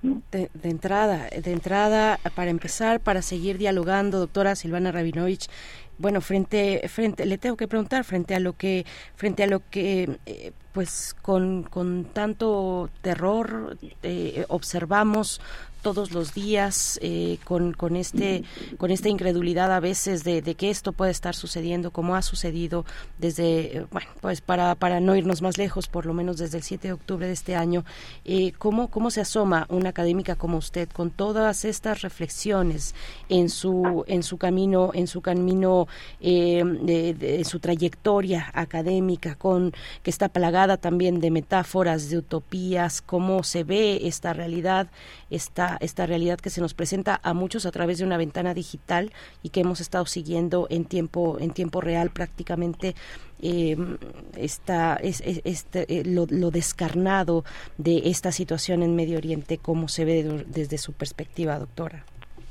Sí, es, sumamente doloroso y, bueno, yo no me canso de decir que toda muerte cuenta porque toda vida es única y todo genocidio es único. De ninguna manera llamar genocidio a lo que está pasando ahora en Gaza le quita eh, eh, entidad al, genocidio emblemático judío que ocurrió en eh, Europa, eh, la, la, destrucción de los judíos de Europa, no llamada Shoah. Pero ahora sí, está transcurriendo un genocidio, es clarísimo. Eh, mi aproximación al tema, digamos, no es una especialidad ni nada por el estilo, es una, una cuestión existencial, un compromiso de vida que tengo de toda mi vida, de los seis años yo aprendí la lengua hebrea junto a mi abuelo y, bueno, ahora me dedico a estudiar la lengua árabe y la judeo-árabe. Y, y bueno, hay que reconocer que lo que está aconteciendo en este momento es un genocidio, porque cumple con los seis, las seis etapas de un genocidio, según las describe Daniel Feierstein en su libro eh, Nuevos Estudios sobre Genocidio, y las voy a enumerar para que quede claro que esto ya no puede taparse eh, el sol con un dedo.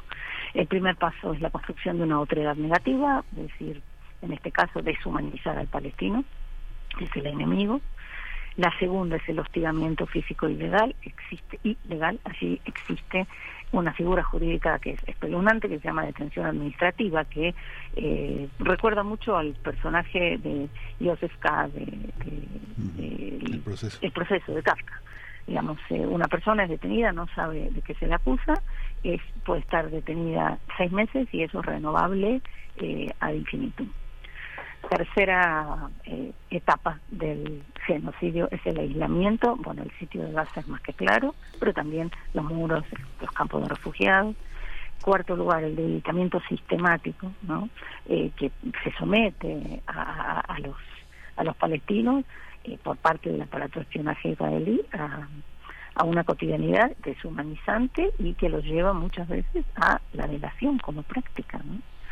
Eh, quinto, eh, quinta etapa es el exterminio, que es lo que estamos viendo y nos sentimos tan impotentes cuando salimos en las calles. en Gaza en estos momentos, porque se ha visto el uso de la inteligencia artificial, como ustedes bien saben, eh, y, y, en este momento la, el ataque de civiles eh, es, es, clarísimo, universidades, tres rectores asesinados. ¿no?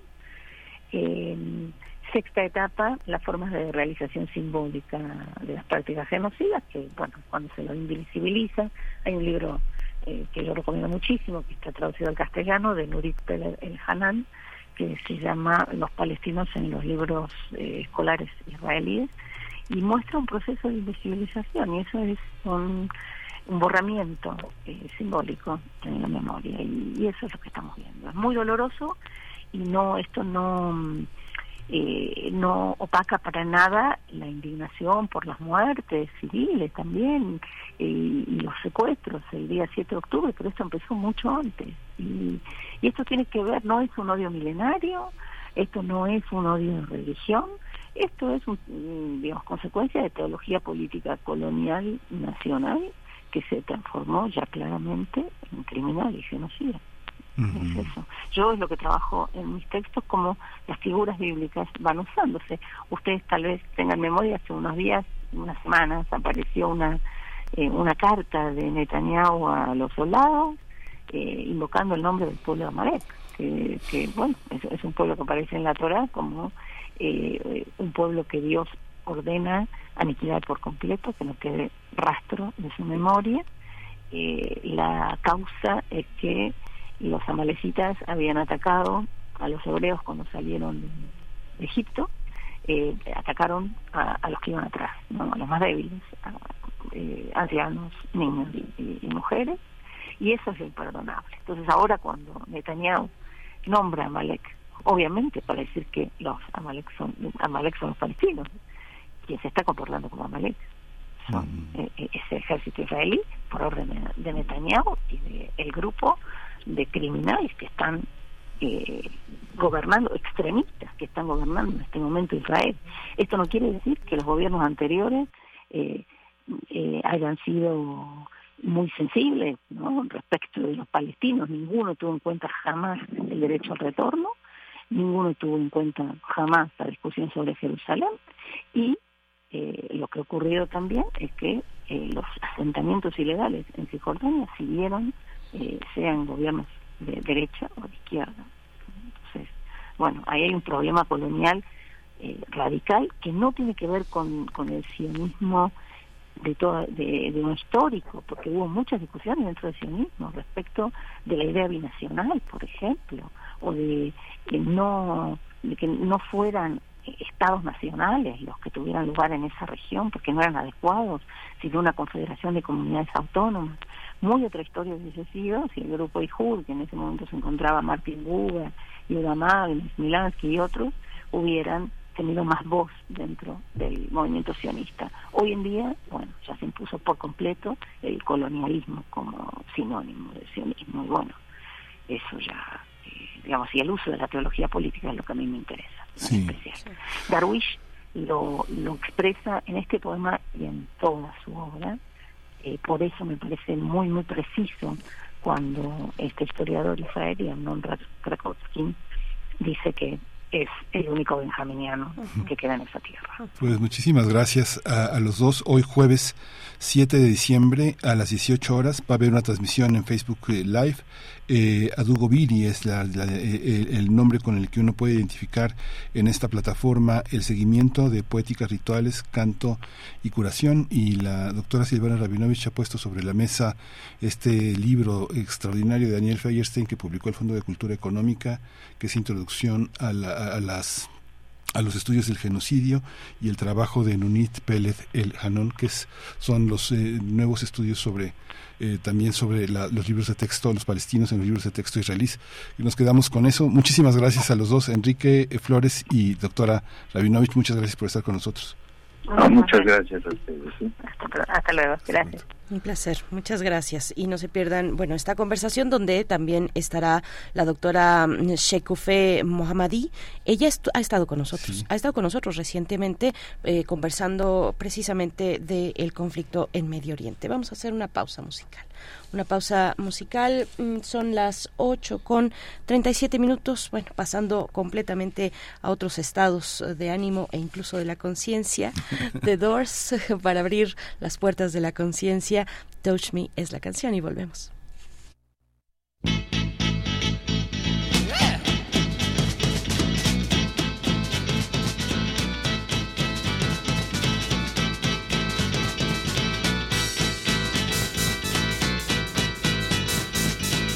Come on, come on, come on, come on, now touch me, babe. Can't you see that I am not afraid? What was that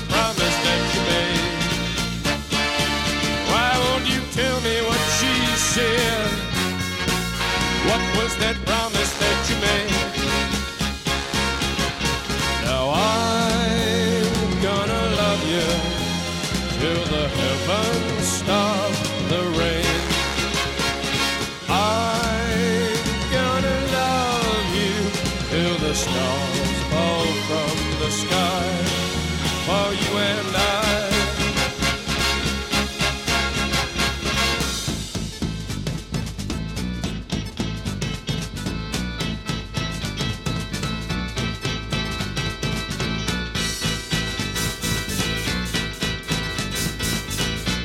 Come on, come on, come on, come on, now touch me, babe. Can't you see that I am not afraid? What was that promise that you made? Why won't you tell me what she said? What was that promise that you made?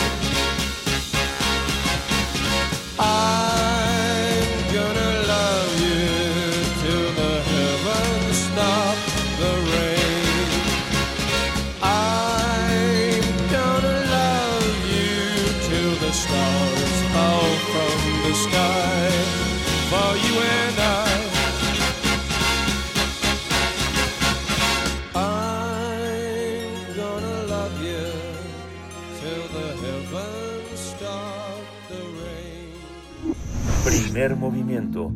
Hacemos comunidad con tus postales sonoras. Envíalas a primermovimientounam.gmail.com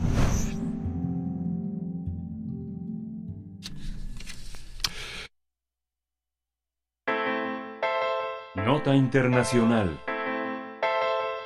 Un total de 123 países, eh, entre los que se están potencias como Estados Unidos, la Unión Europea o Japón, firmaron la Declaración de Clima y Salud durante la COP28. Sin embargo, no se contó con la participación de China e India, las dos naciones más pobladas del mundo. En este acuerdo se reconoce que hay que reducir emisiones y contaminación para mitigar los efectos del cambio climático en la salud de las personas. En esas jornadas de trabajo que se celebran en Dubái, eh, el objetivo es abordar los problemas relacionados entre clima y salud, así como la, la, la iniciativa que sitúa la, esta materia en el centro de la acción climática. En días pasados, la atención se la llevó el sultán Al-Jaber, eh, que es ministro de Industria de Emiratos Árabes Unidos y presidente de la COP28, quien sostuvo que, cito, no existe ninguna ciencia que apunte a que la eliminación progresiva del petróleo, gas y carbón permita alcanzar la meta más ambiciosa del Acuerdo de París. Hasta ahí la cita. Sí, aunque durante la cumbre aseguró que, aunque le fue complicado convencer a los empresarios, por primera vez se van a comprometer a reducir a cero las emisiones de metano para 2030. Además dijo que muchas compañías petroleras nacionales han adoptado objetivos netos cero para 2030, 2050. Mientras tanto, organizaciones en defensa del medio ambiente y activistas han criticado el alto número de lobistas del petróleo que han tenido acceso a la cumbre del clima, lo que dificulta la meta para lograr un acuerdo para eliminar el uso de los combustibles fósiles. Pues vamos a hacer una evaluación de esta conferencia en Naciones Unidas sobre el cambio climático de 2023 y está con nosotros el doctor Simone eh, eh, Lucatello, investigador del Instituto de Investigaciones eh, José María Luis Mora y miembro de la red de científicos y científicas mexicanos por, por, el clima. Él ha trabajado gestión de riesgo en desastres, desarrollo sustentable y ayuda humanitaria. Le damos la bienvenida, nuestra gratitud. Buenos días, eh, Simone. ¿Qué tal? ¿Qué tal? Muy buenos días. Muchos saludos. Eh, estoy en Europa en este momento, así que bueno, muy, muy buenos días por allá.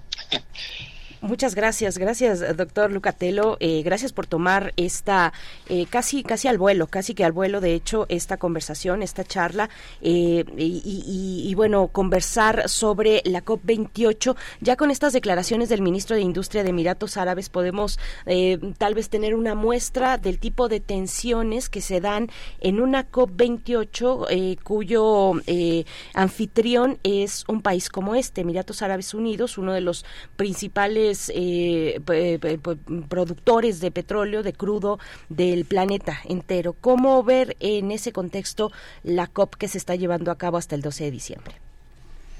Sí, mira, eh, yo te diría que por algunos aspectos sí es, es, una COP bastante atípica en comparación a las otras, en el sentido de que hemos sido acostumbrados ¿no? a tener, uh, sobre todo en los primeros días, hay algunos eh, momentos específicos de tensión, como ustedes dicen, pero nunca como en este caso creo ha salido uh, de manera tan clara y por lo menos por un portavoz tan importante como eh, el ministro árabe la idea de que eh, tenemos que mitigar esta narrativa global de urgencia sobre el cambio climático. Yo creo que por ahí va la cuestión, nos, nos están diciendo y yo creo que en esta semana lo que está pasando es que están tratando también de modificar el texto final de la cumbre y del resultado final, es decir, que sí tenemos que transitar hasta los, hacia los, la cuestión de ¿no? menor uso de combustible fósil, de carbono cero, de economías ya mucho no menos eh, dependientes de los combustibles fósiles, pero, pero no lo podemos hacer de manera tan rápida y sobre todo no podemos dejar petróleo de lado de un día para otro, sobre todo para muchos países.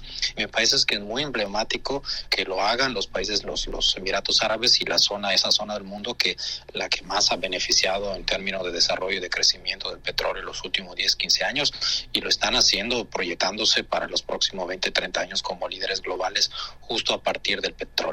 Entonces creo que es, es un tema sobre el cual tenemos que reflexionar. Sabíamos desde el punto de vista científico que no era para nada fácil, pero sí me parece que, que estamos llegando a un discurso casi, casi, ¿no? De negacionismo del cambio climático con el que el mismo eh, ministro, ¿no? Eh, pues pronunció el mismo discurso que pronunció al inicio eh, y que sabemos que, que también fue reiterado, ¿no? No fue solamente en esta ocasión, sino que lo va diciendo desde tiempo. Entonces creo que esto es muy importante y va en línea con el otro tema que usted ha mencionado, que es la cuestión de tener muchos lobistas de, la, de las empresas combustibles fósiles globales que están presentes. ¿no? Eh, la última vez, el año pasado en Egipto eran como 400, 500, pues ahora son casi cinco veces más. Entonces significa que esa semilla ¿no? que, que se sembró ya hace algún tiempo en estas negociaciones para frenar esta, esa narrativa de urgencia y de cambio está, está modificando el balance global. Entonces me parece que eso es un tema importante que tenemos que tomar en análisis con eh, buena paz de todos, ¿no? En términos de que eh, estas grandes lobby todavía junto con muchos gobiernos que se están alineando ese discurso, sobre todo con, con, también de cara a las elecciones que vienen en muchos países. Recordemos, dicho sea de paso, que hay 65 países que el año que entra cambian gobierno y muchos de los cuales pues aparentemente van hacia una derecha, una derecha conservadora y una derecha que está negando este tipo de cuestiones. Entonces veo que eh, puede ser ¿no? un parteagua muy importante lo que se va a declarar en esta COP. Esta, esta, esta declaración eh, que hace visible la posibilidad de que haya cero en la combustión de hidrocarburos para 2050 es de alguna manera también un proceso que hemos visto en algunas eh, armadoras de automóviles que logran tener catalizadores y filtros que procesan la combustión de otras maneras. Y la idea misma de refinería y desarrollo tecnológico eh, con su asimetrismo en los países que llaman eh, o siguen llamando en desarrollo o países pobres o países no tecnologizados eh, pone pone al planeta en situaciones muy muy este muy distintas no pensar que una refinería en los propios países árabes o en un escenario como Dubái por ejemplo que es prácticamente un escenario insular en el sentido en el que todo todo todo lo que está en ese en ese lugar parece pareciera que es como un, un mundo un mundo utópico un mundo imaginado. Cómo cómo será cómo cómo se puede pensar es el desarrollo tecnológico inequitativo desigual eh, con países como el nuestro donde nuestro presidente sigue pensando en la necesidad de producir el petróleo de refinarlo entre en, en el propio país Claro. Bueno, eso es parte, ¿no? Justamente de las grandes contradicciones que estamos viendo en estos días y que no sé cómo realmente quedará plasmada en, un documento final, dado que hay diversidades que, que cada día aparecen, ¿no? Entre países. Creo que si antes el desacuerdo era, ¿no? En digamos, de alcanzar 1.5 o 2 grados más de lo que la reducción de emisiones globales para, para estabilizar ¿no? la temperatura del planeta y evitar esos daños catastróficos que tenemos. Creo que ahora la discusión va a ser ¿no? de cuándo, cuándo vamos a dejar el, el petróleo y ya no con nuestros horizontes de 2050, sino que más allá, pero también introduciendo una tercera opción que seguramente habrán visto ustedes, ¿no? Y que se está discutiendo en estos días, que es la cuestión del nuclear. Entonces se está poniendo en la mesa la oportunidad o digamos una tercera opción de alcanzar estas metas que no sea solamente vía reducción de emisiones tradicionales, bajándole al petróleo, sino que usando las renovables, pero nuevas renovables también que pueden ser peligrosas, e instando ahí nuevos discursos también de tensión en muchos países que han abandonado hace tiempo el nuclear y que ahora lo tendrían que repensar y retomar si queremos alcanzar estos límites. Entonces, todo esto de verdad que se hace sumamente complejo y difícil también de entender y me imagino para muchos países que justo le están apostando, sobre todo en América Latina, donde tenemos ¿no? una dependencia todavía muy fuerte de los combustibles fósiles, ¿cómo vamos a combinar este tipo de, de necesidades y de visiones? Porque, ojo, también los países han declarado en sus diferentes instrumentos como son ¿no? las contribuciones nacionalmente determinadas, que ustedes saben son al final cartas de Santa Claus, digamos, hablando de lo que estamos cerca de Navidad, en cada país quiere bajar las emisiones hasta cierto punto, hasta ciertos años, digamos, en términos de horizontes,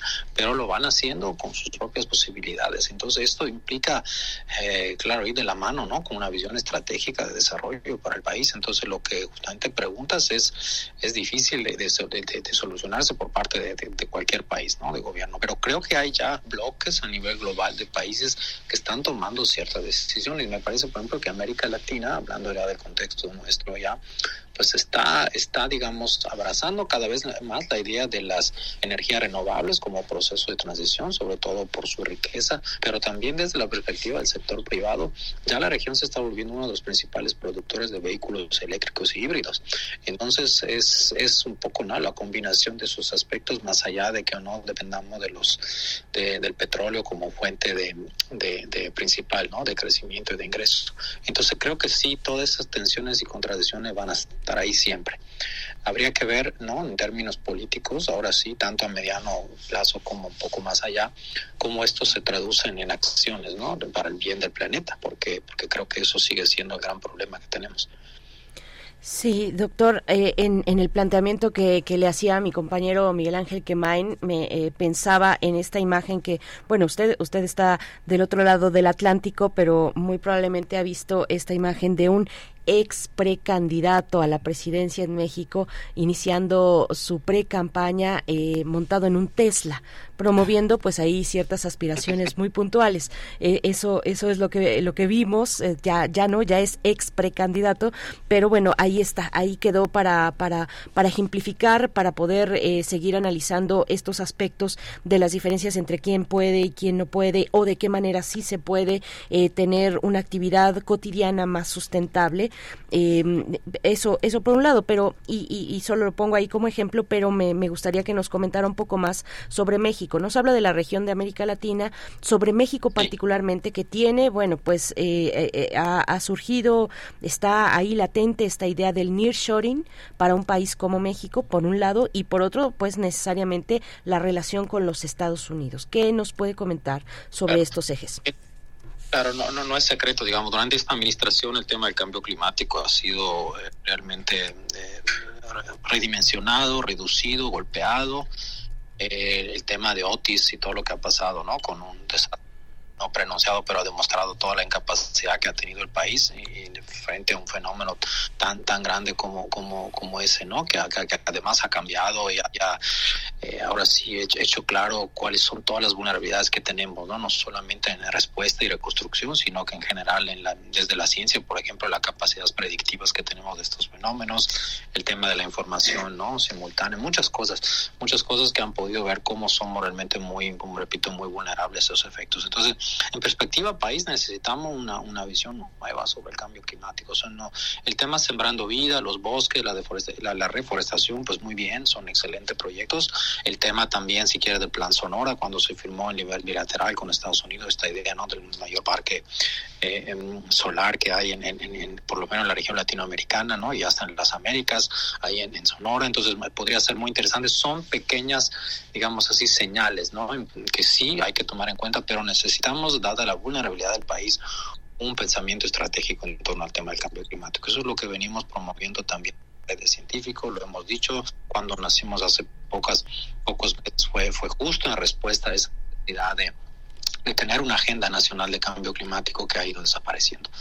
Eh, y, en ese discurso eh, peligroso, ¿no? el tema es que el olvido eh, puede, puede, puede causar problemas, ¿no? En el sentido de que al final el país, los, los desastres van a aumentar, los, los, los eventos extremos en el país están por toda la ciencia disponible vemos que es muy buena con todo, eh, nos está diciendo que el país se va a enfrentar cada vez más este tipo de cuestiones. Entonces, no podemos pensar que esto no existe como fenómeno que sea realmente algo inventado que sea un discurso proveniente de una ideología eh, neoliberal, que puede por algunos serlo, pero realmente es un tema ya desde años muy comprobados con, con, con, una ciencia no, no de parte, ¿no? Entonces creo que eso es importante que distingamos los discursos políticos de lo que es la realidad y de los efectos realmente del impacto del cambio climático. Pero lo que está pasando en México está pasando también en otros países que yo le comentaba, escucharon, ¿no? Decíamos el caso Arabia Saudita, India, muchos otros países, China, etcétera. Entonces, creo que por debajo se está tratando de pensar, de atender el problema, pero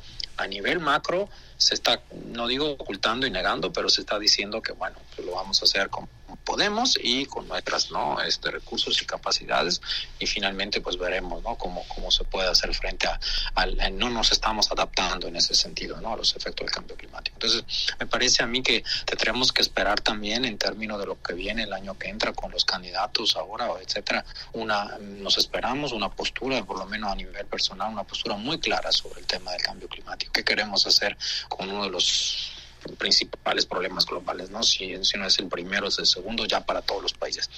Entonces creo que eso sí se requiere realmente mucha, mucha mucha visión y mucha atención a la problemática.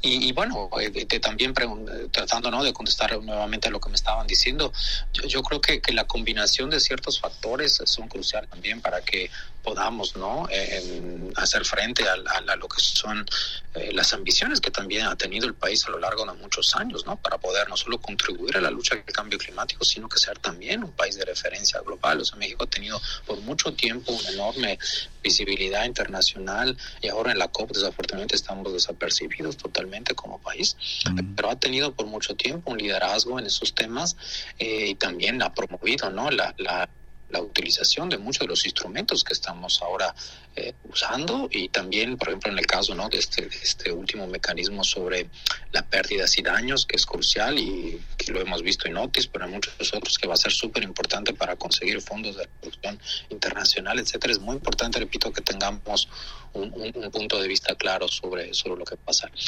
Entonces, eh, ahí, ahí, bueno, estaremos ¿no? acompañados de la ciencia, porque yo creo que también es un mensaje muy importante. La ciencia tiene un papel crucial en esto y no es cierto, ¿no? Como decía el, el ministro árabe que no que no hay ciencia atrás al contrario no creo que llevamos más de medio siglo con muchísima muchísima información. Hay un 99.9% de certidumbre sobre los impactos del cambio climático derivado de los de, las afectaciones humanas y la interferencia humana en estos procesos. Entonces creo que el, que el nexo está clarísimo pero si no se quiere ver bueno es, es, diferente Muchísimas gracias, eh, doctor eh, Simone Lucatello este punto que señala que de, alguna manera, no lo dice usted de esta manera, pero tenemos que entender que la presencia internacional de México está mucho más allá de los signos políticos que gobiernan. Tenemos toda una tradición y una historia, una historia larga que eh, hay que aprovechar todos los instrumentos y todos los mecanismos que se han desarrollado de una manera muy profesional, eh, diplomáticamente y académicamente. Muchas gracias. ¿Dónde lo seguimos, eh, Simone Lucatello? ¿Dónde tiene, tiene este, en la página del Instituto Luis Mora? Están sus publicaciones. la página del instituto y luego con la red, ¿no? La red de científicos que hemos creado, tenemos un blog, una página donde, bueno, varios estamos, ¿no? Muy metidos ahora con, con todo este tema para promover para el año que entra y lo que viene, ¿no? Obviamente, una, empujar lo que es la agenda nacional climática, que es muy importante. Muchas gracias, doctor. Maravilloso. Muchas gracias, doctor, y cuente con nosotros con este espacio para promover los temas que se están que se están desarrollando desde la red de científicos y científicas mexicanos por el por el clima. Muchas gracias. Hasta pronto, doctor Lucatelo. Hasta luego, buen día. Buen día, buena tarde para usted. 8 con 57 minutos. Eh, nos despedimos de Radio Nicolaita. Gracias, gracias. El día de mañana estaremos de vuelta. pueden eh, ir enviando sus, sus complacencias musicales. Mañana ya es viernes. Mañana ya es viernes. Mientras tanto, nos quedamos aquí con música. Seguimos hacia la siguiente hora. Vamos a escuchar para despedir esta hora a Mon Laferte con El Cristal y después vamos al corte.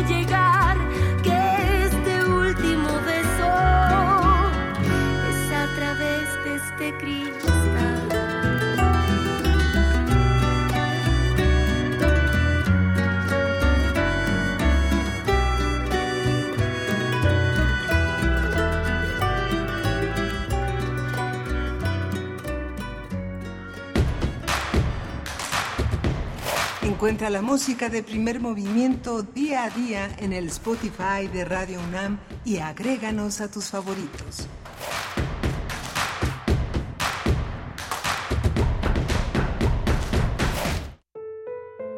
Rubén Bonifaz Nuño, el maestro universitario, 2023, 100 años de su nacimiento. Sus allegados lo definen como un fundador de instituciones. Recordemos el Instituto de Investigaciones Filológicas de la UNAM. En ese mismo lugar, el Centro de Traductores de Lenguas Clásicas o el Seminario de Estudios para la Descolonización en México.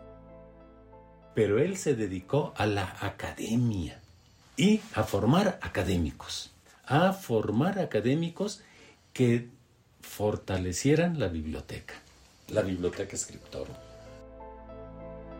Doctor Bulmaro Reyes Coria, investigador del Instituto de Investigaciones Filológicas de la UNAM.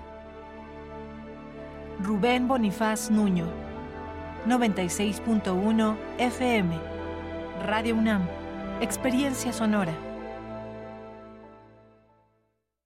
Para las chilangas y chilangos hay un llamado que nadie puede ignorar.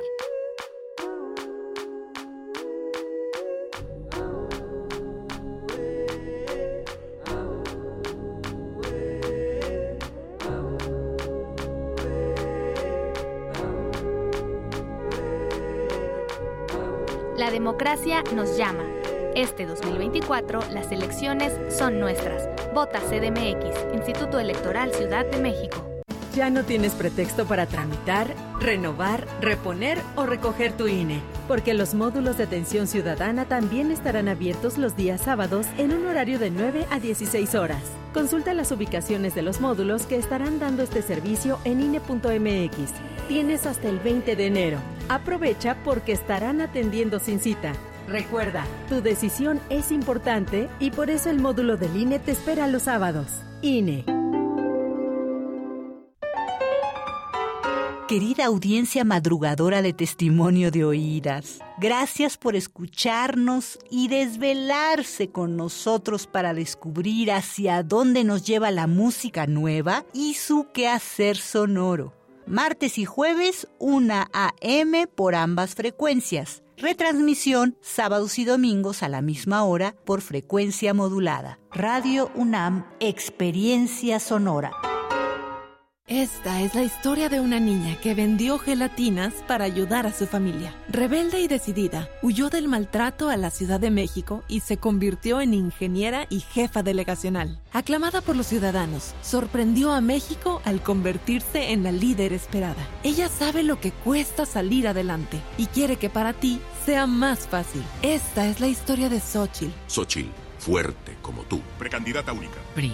Mensaje dirigido a simpatizantes y militantes del PRI y su Comisión Nacional. Con los votos de los diputados federales y senadores del Partido Verde, se logró la mayoría para aprobar la reforma constitucional que garantiza que los programas sociales del presidente López Obrador sean un derecho permanente. Y año tras año, los diputados del Verde votan para otorgar recursos suficientes para la pensión universal de adultos mayores, el apoyo económico del programa Jóvenes Construyendo el Futuro, las becas bienestar para todas las familias con hijos en educación básica y la beca universal para estudiantes de preparatoria. La 4T también es verde. Partido Verde. Para ti, ¿cuáles serían las 52 películas infaltables para un conocedor de cine? 52 por 24. Una reseña a la semana, todas las semanas. Martes a las 10.30 horas por el 96.1 de FM. Radio UNAM, Experiencia Sonora.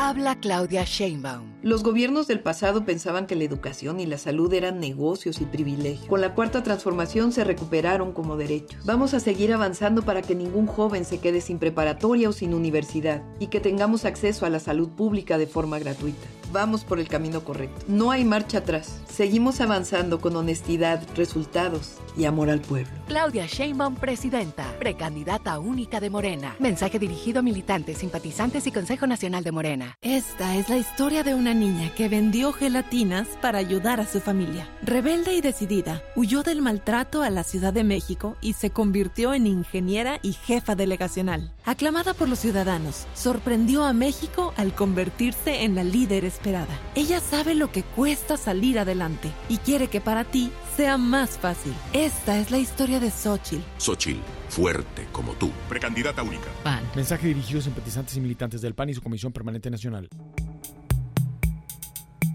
Los objetos sonoros más extraños que escucharás en tu vida. Gabinete de Curiosidades. Curiosidad y sombras del tiempo a través de archivos radiofónicos. Sábados a las 5.30 de la tarde por el 96.1 de FM. Radio UNAM. Experiencia sonora.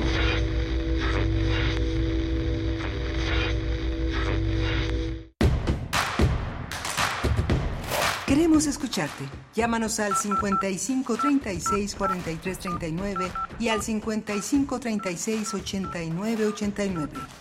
Primer movimiento. Hacemos comunidad. Buenos días, estamos de vuelta con ustedes en esta radiodifusora universitaria pública. Estamos eh, iniciando la tercera hora de transmisión con Rodrigo Aguilar a la cabeza de este equipo en la producción ejecutiva. Asiste Violeta Berber y el señor José de Jesús Silva en la operación técnica en la consola de la cabina de FM en Radio UNAM. Eh, están escuchando Primer Movimiento. Estamos en vivo 96.1 en FM y 860 de amplitud modulada. Vamos a iniciar con poesía esta mañana, poesía necesaria a cargo de Miguel Ángel Quemain que está en los micrófonos de esta de este programa de este proyecto matutino de Radio UNAM, Miguel Ángel, con, un, con una emisión pues muy interesante, con múltiples temas, con, con eh, especialistas eh, que nos han compartido reflexiones muy importantes para esta mañana, Miguel Ángel. sí, muy, muy interesante. No deje de consultar nuestro podcast. Recuerde que va, va un poquito rezagado, pero finalmente será posible escuchar en esta dimensión de lo intemporal muchas reflexiones perdurables en esta mañana. Hoy vamos a tener la Mundos Posibles, como todos los jueves, con el doctor Alberto Betancourt.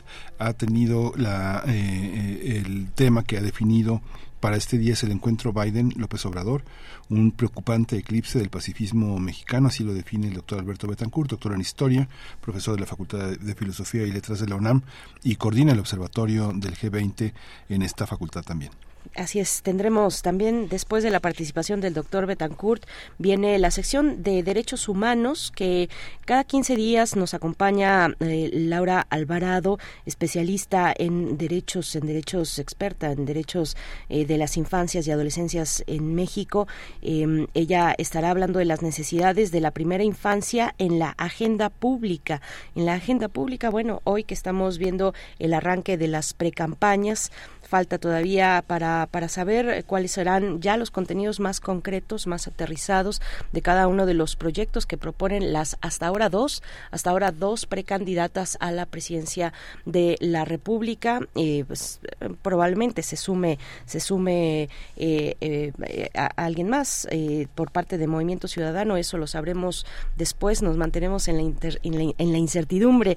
creo que Movimiento Ciudadano, pues, ha, ha sido experto en en, eso, en mantenernos así, eh, con observando cómo cuáles son las jugadas políticas que, eh, que realiza que realiza en torno a la elección del 2024 está también por ahí este este candidato eh, independiente bueno candidato entre comillas este aspirante independiente eh, de, la de la ultraderecha en, en México pero pues pues no es no es todavía tiene por delante la cuestión de la recolección de, de firmas no está en, en firme pues esta posibilidad y eh, nos mantenemos con ese con el registro de dos precandidatas a, competir por la elección en la elección del 2024 por la presidencia de la República. Pues estamos así en estos en estos temas las necesidades de la primera infancia en la agenda pública. Bueno, pues será interesante conversar con Laura Alvarado hacia el cierre de esta emisión. Así es que bueno, pues esos son los contenidos que todavía tenemos por delante, pero hemos eh, conversado conversado eh, ya sobre este libro muy, muy en la mañana, Miguel Ángel, muy temprano, eh, conversadas con Carlos eh, Bortoni. Ustedes pueden seguir a este escritor en su red, eh, de, en su cuenta de X, antes Twitter, arroba guion bajo Bortoni. es la manera en la que pueden llegar a este escritor y bueno, consultar su material que que es, es digamos, eh, tiene una, una manera de escritura eh, pausada, breve, no, no tiene una producción eh, tan, amplia, pero lo que lo que ha entregado pues es, es, es innovador hasta cierto punto también esta novela fragmentada que vale mucho la pena, la historia mínima del desempleo, con todos los elementos que, que puso en la mañana esta mesa Miguel Ángel, con una pues una gran, una gran entrevista que tuviste con, con este escritor, ¿no? Sí, muchas gracias, Berenice, muchas gracias a Carlos Bortoni que se dio una vuelta por la cabina, que este, este es temprano, pero siempre es muy estimulante tener eh, en la cabina la presencia de, la, de los participantes. Eh, todavía muchas personas tienen, tal vez tenemos un poco de temor de esa, de esa cercanía, pero bueno, cada vez más tenemos la posibilidad de que esta cabina se llene de música, se llene de palabras, se llene de presencias entrañables. Y vamos a la poesía. Vamos a la poesía, pero solo antes, solo antes eh, decir que tenemos cortesías para este fin de semana. Tenemos cortesías, así es que mucha atención desde el Teatro Bar El Vicio con las Reinas Chulas que también son generosas. Nos envían para la audiencia de Radio UNAM lo siguiente. Se trata de mm, tres cortesías dobles para la función de este viernes, el día de mañana, mm, viernes 8 de diciembre, del el espectáculo El País de las Metrallas o Ratatatataplan. Estas se van a ir, estas tres cortesías se van por X. Así es que tienen que buscar, tienen que buscar ahí la publicación que ya está en nuestra cuenta de X, arroba P Movimiento, y comentar que quieren, que quieren cortesías, eh, pongan su nombre y comentar que quieren cortesías para el país de las metrallas o Plan en el Teatro Bar El Vicio para el día de mañana 9.30 pm. 9.30 pm si ustedes tienen posibilidad de asistir Madrid número 13 en Coyoacán al Teatro Bar El Vicio el día de mañana por la noche 9.30. Hay que estar un poco antes, media hora antes para hacer efectivas estas cortesías. Bueno, pues y con identificación oficial, pues eh, si tienen esa oportunidad, escríbanos en X. Tenemos también para el día sábado los daños maravillosos navideños. Los daños maravillosos navideños, la función del sábado es una función con Ceci Sotres, con Nora Huerta, eh, dos de las reinas chulas que están ahora a cargo del Teatro Bar El Vicio y también en este espectáculo eh, se reúnen con Jairo Calixto y con Montserrat Peralta. Eh, estas tres cortesías se van para se van por Facebook, vayan a Facebook, Primer Movimiento en Facebook y ahí escriban en la publicación que ya Tamara Quiroz ha puesto eh, a disposición de ustedes las primeras tres personas que nos escriban, que nos digan con su nombre completo que quieren boletos, bueno, pues se podrán llevar sus cortesías para disfrutar de los daños maravillosos el día de este sábado, este sábado 9 a las 7.30 de la noche, 7.30 de la noche en el Teatro Bar El Vicio. Les dejamos con Tamara gestionando estas participaciones y nos vamos ahora sí con la poesía necesaria. Vamos. Es hora de poesía necesaria. Hoy vamos a continuar eh, hablando de esta presencia de Mohamed Darwish, Mohamed Darwish en esta en esta presencia que hoy va a estar con Silvana Rabinovich y Enrique Flores eh, en un en un conversatorio muy interesante en el que también está Shekufe Mohammadi que es muy interesante. Lo vamos a acompañar con música del trío Jubran.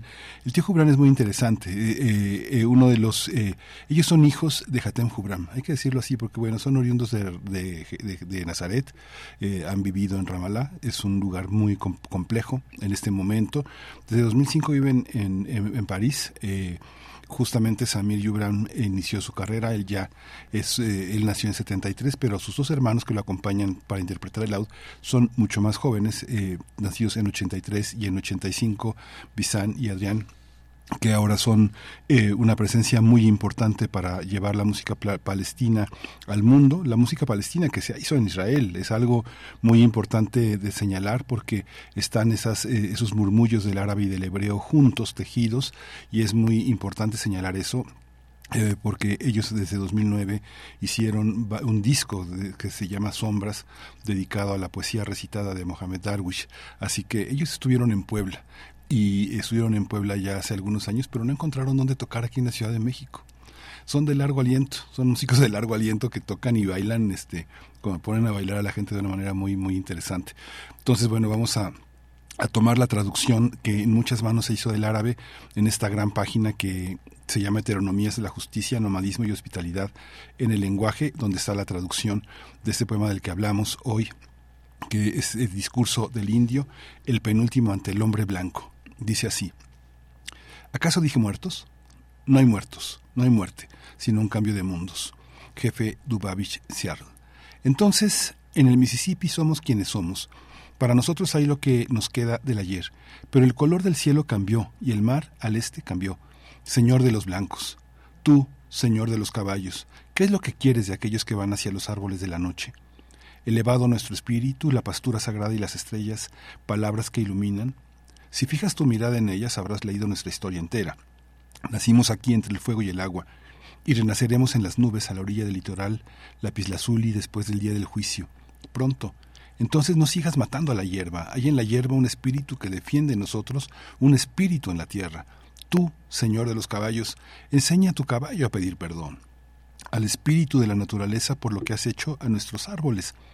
Oh árbol, mi hermano, te han torturado como me torturaron a mí. No pidas misericordia para quien a mi madre y a la tuya taló. 2. El Señor de los blancos no entenderá las antiguas palabras aquí, en las almas libres entre el cielo, entre el cielo y entre los árboles. Pero Colón tiene libre derecho de encontrar la India en cualquier mar, y tiene el derecho de llamar pimienta o indios a nuestros espectros. También puede romper la brújula del mar para que se alinee junto con los erróneos vientos del norte, pero él no cree que los humanos sean iguales como fuera del reino del mapa lo son el aire y el agua, y que ellos nazcan como nace la gente en Barcelona, aunque veneren al Dios de la naturaleza que encuentran en todas las cosas, y no adoren el oro, y Colón, el libre, busca una lengua que no halló aquí, y busca oro en los cráneos de nuestros ancestros bondadosos y tuvo su porción de lo vivo y de lo muerto en nosotros. Entonces, ¿por qué sigue con la guerra de exterminio desde su tumba hasta el final? Y nada queda de nosotros salvo un ornamento para la ruina y ligeras plumas sobre los ropajes de los lagos. Aplastaste setenta millones de corazones, y es bastante, suficiente para que regreses desde nuestra muerte como un rey sobre el trono de la nueva era. Pero no es tiempo ya, extranjero, de que nos encontremos como dos extraños en una misma era y en un mismo lugar como los extraños se encuentran al borde del abismo, para nosotros lo que es para nosotros y para nosotros lo que de cielo es de ustedes, para ustedes lo que es para ustedes, para ustedes lo que el aire y el agua es para nosotros, para nosotros lo que de guijarros es de nosotros y para ustedes lo que de hierro es de ustedes. Ven, compartamos la luz de la fuerza y de la sombra Toma lo que quieras de la noche y déjanos dos estrellas para enterrar a nuestros muertos en la órbita, y toma lo que quieras del mar, y déjanos dos olas para pescar, y toma el oro de la tierra y el sol, y deja para nosotros la tierra de nuestros nombres, y regresa, extraño, regresa a los tuyos, y busca la India.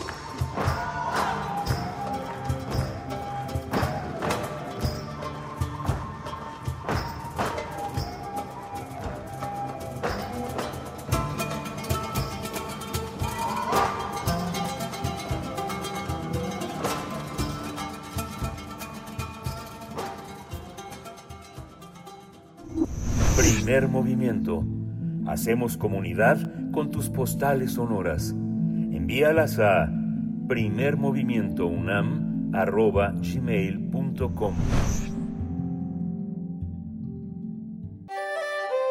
Mundos posibles. Damos la bienvenida en este espacio, como cada jueves, al doctor Alberto Betancourt. Él es doctor en Historia y profesor de nuestra querida Facultad de Filosofía y Letras de la UNAM. El tema de el encuentro de Joe Biden y Andrés Manuel López Obrador, nos dice Alberto Betancourt, un preocupante eclipse del pacifismo mexicano. Este encuentro que tuvo lugar el pasado 17 de noviembre en San Francisco en el Foro de Cooperación Económica Asia-Pacífico, APEC por sus siglas. Gracias, doctor Betancourt. Eh, buenos días bienvenido siempre. Gracias a ti, Berenice, Miguel Ángel, amigos del auditorio, muy buenos días. Muchas gracias por recibirme con eso de nuestra querida Facultad de Filosofía y Letras. Así es, yo cada día la quiero más. Y pues eh, hoy quisiera compartir con ustedes efectivamente una serie de reflexiones relacionadas con ese encuentro que tuvo lugar el 17 de noviembre en, ese, en esa ciudad de origen novohispano, eh, después mexicana, eh, ahora, bueno, llamada San Francisco, ahora uno de los puertos más importantes, bisagra de la relación eh, entre Asia y América, en donde pues se dio un vértice muy interesante entre el presidente de los Estados Unidos, Joe Biden, el presidente de la República Popular China, Xi Jinping, y el presidente de México, Andrés Manuel López Obrador. Una reunión muy trascendental desde muchos puntos de vista. Yo hoy quisiera concentrarme en algunos de los acontecimientos que tuvieron lugar a raíz del encuentro o que están correlacionados con él de una manera u otra.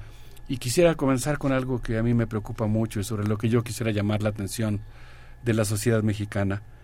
El día 22 de noviembre de este año 2023, el presidente de México, Andrés Manuel López Obrador, envió al Senado mexicano la solicitud de autorizar el arribo de 11 oficiales entrenadores del ejército de Estados Unidos que arribarán al aeropuerto internacional Felipe Ángeles en un avión fortaleza, en un avión de carga lleno de equipo, según lo anuncia el propio documento, un avión Hércules 130 de la Fuerza Aérea Norteamericana para entrenar a soldados mexicanos en Temamatla, en las faldas del volcán Popocatépetl, en el Estado de México, donde se encuentra el cuartel encargado de la formación de las tropas de fuerzas especiales del ejército mexicano. Los integrantes de este grupo, que el presidente está solicitando al Senado eh, apruebe su estancia por dos meses en nuestro país, son eh, pertenecen al séptimo grupo de operaciones especiales Aquí debo decir con, con el afán de precisión que, que tratamos de tener siempre por respeto a nuestra audiencia, que todavía me encuentro en la fase de investigación. No me queda completamente claro si se trata del mismo séptimo grupo de operaciones especiales, le voy a llamar histórico, que se entrenó y tuvo como centro de comando el fuerte Eglin en el Golfo de México.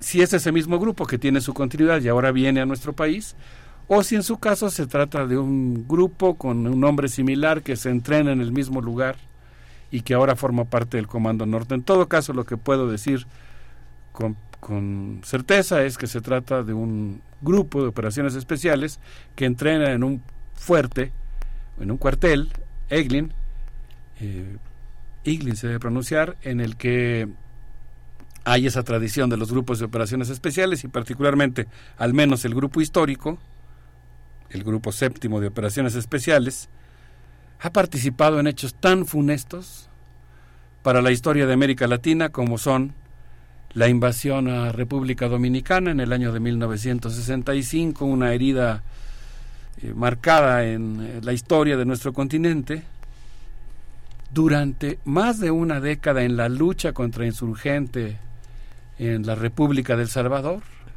apuntalando a los grupos terratenientes que existían en ese país en contra de la insurgencia popular, que además yo diría, pues más que una insurgencia popular, fue una reacción de autodefensa ante la brutal represión con que esa oligarquía trataba al pueblo salvadoreño.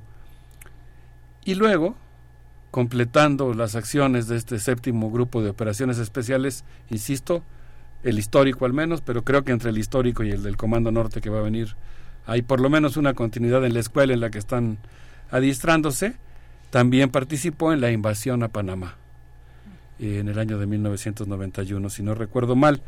Y además, pues ha participado también en diversos operativos en Irak y en Afganistán. Pero ¿cómo empezó todo? Y como siempre, pues cuando uno hace historia puede uno elegir diversos comienzos. No, no podemos hacer como hacían los viejos textos de remontarnos hasta la era de hierro o algo por el estilo. Siempre hacemos un recorte. Yo quisiera comenzar diciendo el 9 de octubre el presidente de los Estados Unidos, Joe Biden, envió el portaaviones Gerald Ford al Mediterráneo para apoyar a Israel en la acción que está desarrollando en contra del pueblo palestino y particularmente en la franja de Gaza. El portaaviones Gerald Ford es uno de los más modernos y más grandes con los que cuenta la flota norteamericana.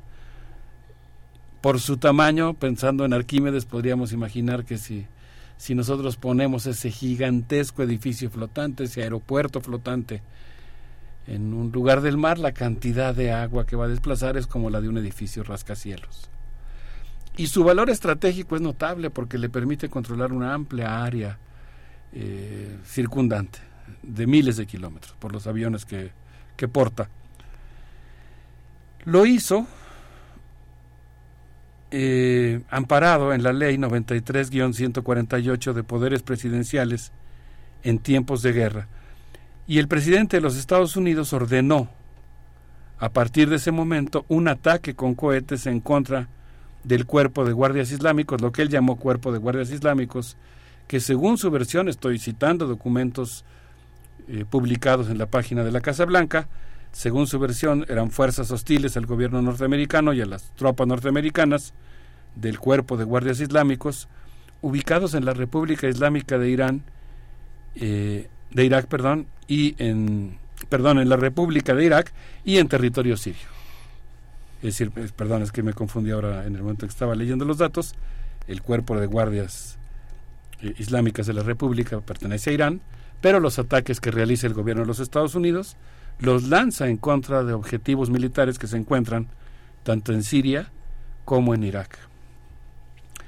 El día 17 de noviembre, nos estamos moviendo unos días hacia adelante, el día 17 de noviembre el diario The Washington Post informó que el ataque israelí contra Gaza había cobrado 11.000 vidas y publicó una nota sobre los bebés que estaban naciendo en medio de los bombardeos y las condiciones tan difíciles en las que se encontraban.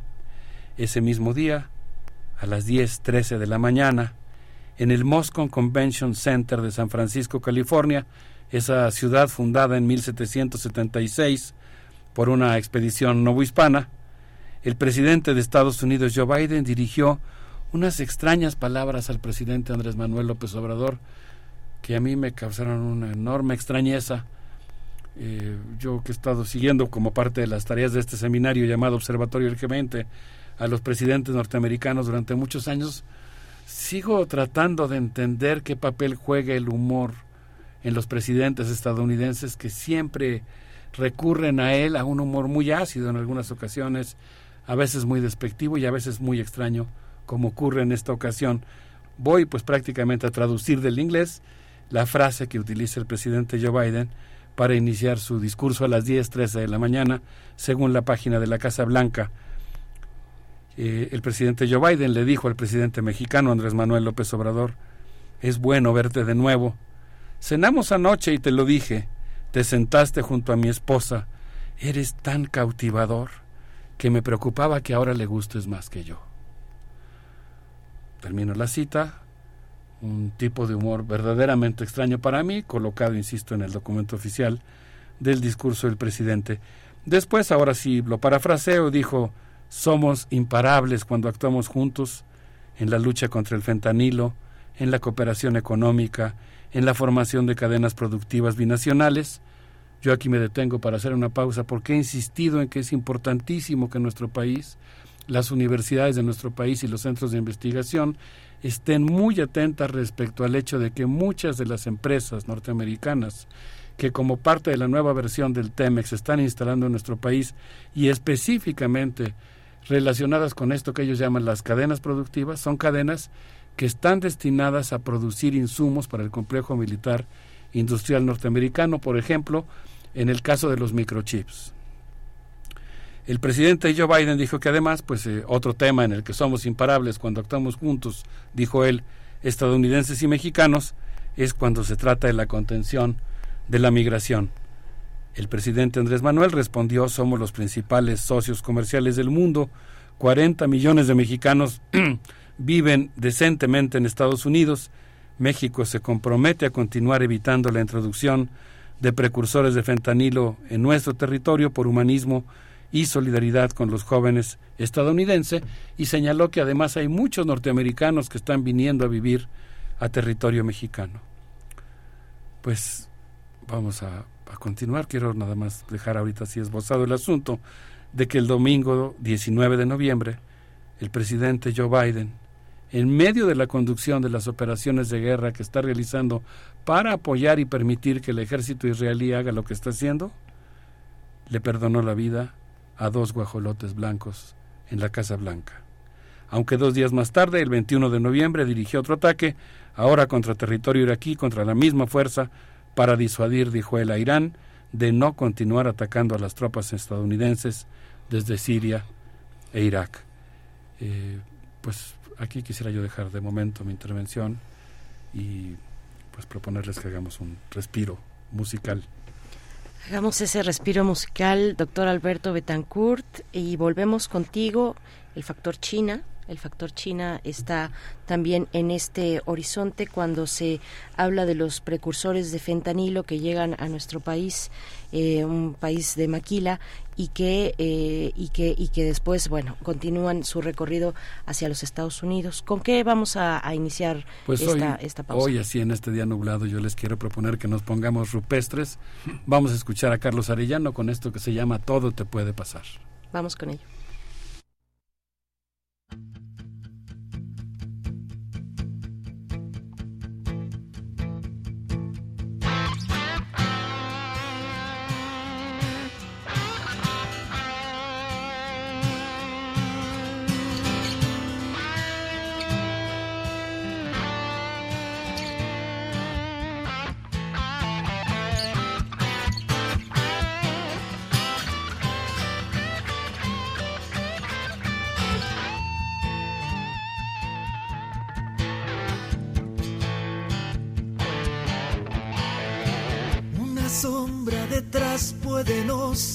Sombra.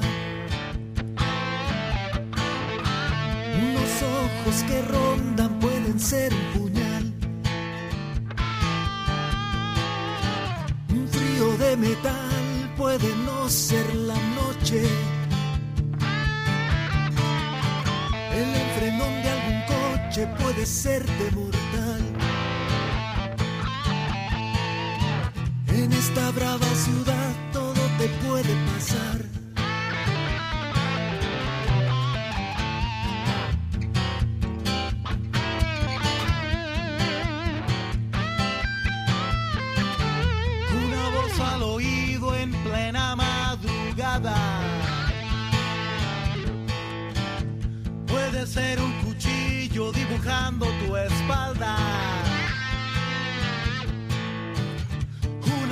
Que se hunde al fondo de tus bolsillos. Puede ser que no busque encender tu sentido.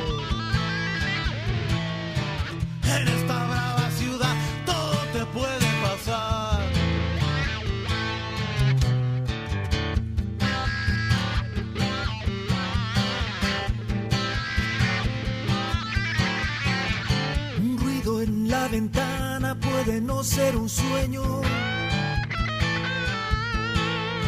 Hasta tu cama te pueden acercar el infierno.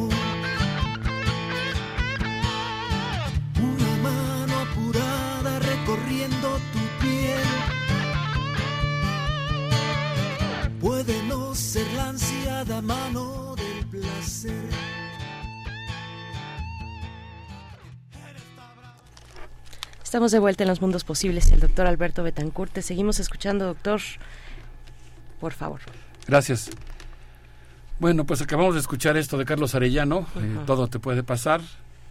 Em, pues eh, creo que vale la pena seguir contando la historia, ¿no? Así esta cosa de contar la historia de las instituciones, de los grupos, incluso de los comandos militares, pues yo creo que puede ayudar a dar una idea de qué estamos hablando o qué significa su presencia en territorio mexicano.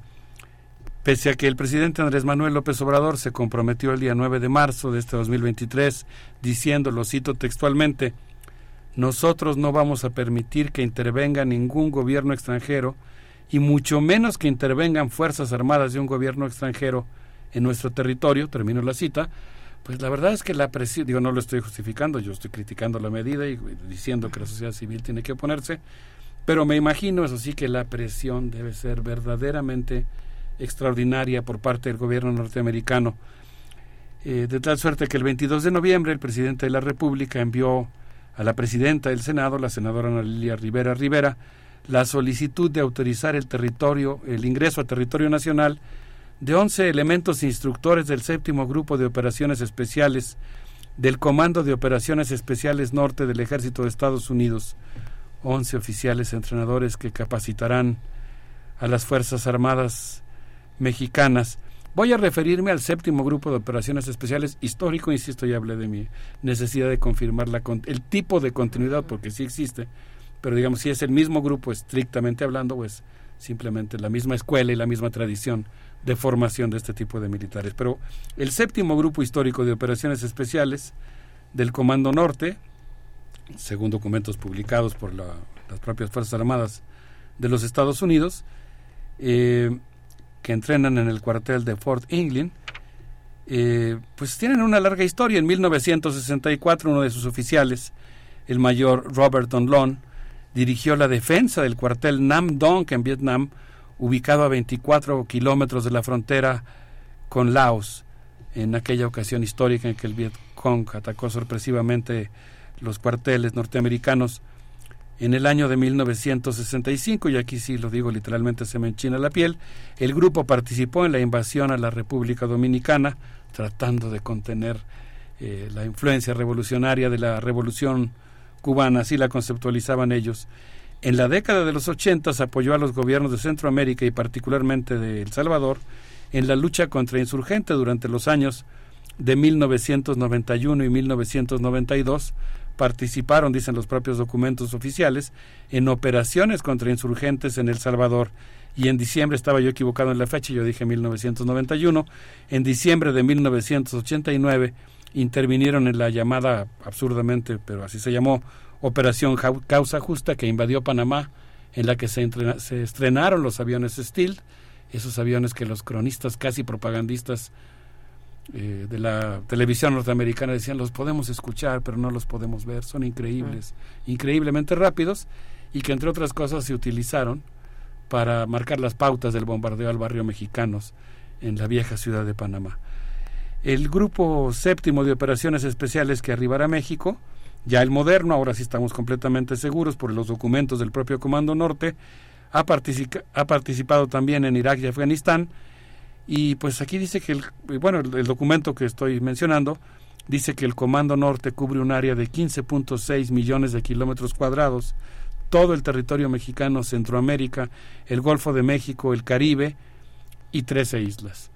Y pues yo considero que este es un hecho muy peligroso porque desde hace muchos años el gobierno norteamericano ha estado insistiendo en la colaboración del gobierno y las Fuerzas Armadas mexicanas en los ejercicios del Comando Norte. El Comando Norte es de todos los comandos que tiene el que tienen las Fuerzas Armadas norteamericanas, el, el, encargado de defender el perímetro de seguridad de los Estados Unidos en un círculo muy amplio que incluye prácticamente eh, Canadá, Estados Unidos, México y Centroamérica. Y pues yo me he encontrado con algunos datos que a mí me resultan muy preocupantes respecto a cómo se ha ido colando la colaboración o se ha ido intensificando la colaboración de México con el Comando Norte y lamentablemente parte de esta colaboración, que ya data de tiempo atrás, se ha intensificado recientemente. Por ejemplo, México ha permitido la realización de, ejercicios conjuntos con el Comando Norte en territorio mexicano. Eh, por ejemplo, en abril-mayo de este año 2023, 12 militares norteamericanos participaron en un ejercicio en Chihuahua. En agosto de este año también se realizó en Tijuana la operación Friendly Forces. Eh, personal militar participó en la construcción del Centro de Prevención de Desastres en la Ciudad de México. Y ahora voy a citar eh, un texto de Andrea Lobo, eh, en la que ella menciona como fuente la revista Diálogo de las Américas, en la cual se señala que en el año de 2022, durante el ejercicio Panamax, se simuló una respuesta conjunta de 20 naciones para defender el canal de Panamá. El capitán de la Armada de México, Carlos Renán Ancona, quien fungió como director de inteligencia de la Fuerza Multinacional Sur, declaró a Diálogo Américas que si bien cito sus palabras, insisto en que yo estoy citando un texto de Andrea Lobo, que a su vez hace referencia a la revista Diálogo Américas, según esta, este documento, el eh, capitán de la Armada, Carlos Renan Ancona, dijo textualmente, México está bajo la competencia del Comando Norte de Estados Unidos. Me, me produce muchas cosas escuchar estas palabras. Sigo la cita. México está bajo la competencia del Comando Norte de Estados Unidos. Compartimos mucha información y trabajamos muy de cerca también con el Comando Sur en muchas actividades de la vida real en nuestro trabajo diario. Por otra parte, y con esto concluyo, según la revista de las Fuerzas Armadas Mexicanas, la revista oficial de las Fuerzas Armadas, las tropas especiales del ejército mexicano están formadas para capturar o abatir objetivos de alto valor estratégico en un conflicto convencional o en un conflicto no convencional, es decir, en una guerra irregular. El centro de adiestramiento de Temamatla forja a los soldados al calor del día y en el frío de la noche está ubicado en las faldas del volcán Popocatépetl para que sean auténticos boinas verdes. De acuerdo a Jorge Alejandro Medellín, en un artículo llamado 32 años de las Fuerzas Especiales del Ejército Mexicano, publicado en la revista Fuerzas Armadas, eh, del día 5 de agosto de 2022, estas fuerzas de operaciones especiales se crearon en 1986 para proteger las instalaciones del Mundial de Fútbol, pero se formalizaron en 1994 cuando fueron enviadas para responder al levantamiento del Ejército Zapatista de Liberación Nacional. Entonces, bueno, eh, pienso que en el contexto de lo que estamos viviendo en el mundo, de las operaciones militares que está desarrollando Estados Unidos, eh, la reunión que tuvo lugar en San Francisco, California, pues se realiza en ese contexto de operaciones bélicas realizadas por las Fuerzas Armadas norteamericanas. Eh, una situación muy comprometedora, muy difícil para México, en un momento en el que también el gobierno de los Estados Unidos alude al combate al narcotráfico como parte de una guerra que está librando, pues en este caso tendríamos que entender en territorio mexicano y por eso yo hoy, pues eh, pensando en el eh, en lo que intuyo por algunas informaciones, intuyo por un lado y por otro lado revelan algunas informaciones, entiendo que hay pues una importante discusión al interior de las propias Fuerzas Armadas mexicanas respecto a las transformaciones que está sufriendo el ejército en el sentido de la refuncionalización que implica subordinarse, mm, por decirlo eh, explícitamente, a los lineamientos, el entrenamiento, el tipo de objetivos, las hipótesis de guerra del Comando Norte, en contrapunto con la necesidad, como decía Adolfo Aguilar Sincer, de considerar que México debe formular su propia agenda, cosa que normalmente hacen las Fuerzas Armadas mexicanas y que es muy importante que lo sigan haciendo. Por eso es importante estar atentos sobre estos temas e impedir que se profundice esta concepción de que es natural que nosotros participemos en la defensa del Canal de Panamá o vayamos desarrollando capacidades para contener a la República Popular China en un eventual ataque con Estados Unidos. México tiene que mantener su vocación de defensa del pacifismo, de resolución pacífica de los conflictos, de promoción del desarme, y en ese marco es que yo hago esta intervención sobre un tema tan delicado y tan importante. Pues muchas gracias por hacerlo eh, en este espacio, doctor Alberto Betancourt. Bueno, pues ahí está el tema el tema ya muy, muy específicamente y muy directamente con México relacionado con los Estados Unidos, el tema del fentanilo. Es un tiempo eh, de, electoral también para, para los Estados Unidos, igualmente para México. Y bueno, están todos estos elementos muy interesantes que hay que seguir analizando, que nos quedamos para la reflexión, este llamado también a, a la investigación eh, eh, científico-social en nuestro país, de no perder de vista estos elementos, estos hechos y ponerlos en ese contexto. ¿Con qué nos vamos a despedir? Vamos a despedirnos otra vez rupestres con Armando Rosas, eh, El ombligo del mundo. A ver qué les parece. Gracias, doctor Alberto Betancourt. Hasta dentro de ocho días todavía estaremos, sí, la próxima semana. Yo creo que es ya la última participación del año. Eh, sí, la próxima semana. Nosotros nos vamos a quedar una semana más todavía, por eso la confusión. Te agradecemos. Nos encontramos eh, el próximo jueves. Un abrazo para todos.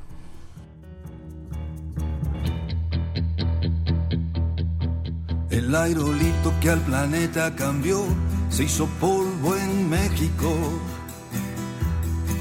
El rey de España otro mundo buscó y tropezó con México. Fugitivos de televisión sueñan siempre en México. Spring Breakers buscando el amor en playas de México. El Che Guevara capturando en cartón la luz de México. La marihuana que Obama fumó se cultivó en México. Este es el ombligo del mundo. Este es el ombligo del mundo. ¿Para qué tanta prisa? ¿Para qué tanto brinco? El universo está concluido. Este es el ombligo del mundo. Este es el ombligo del mundo. ¿Para qué tanta prisa? ¿Para qué tanto brinco? El universo está concluido.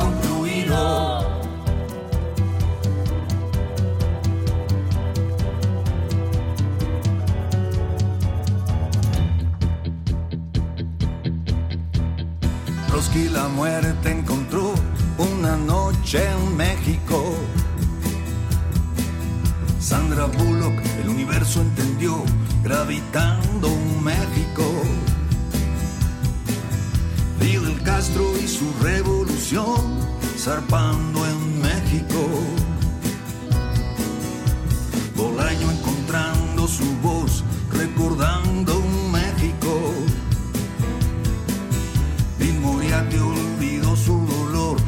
camino a México.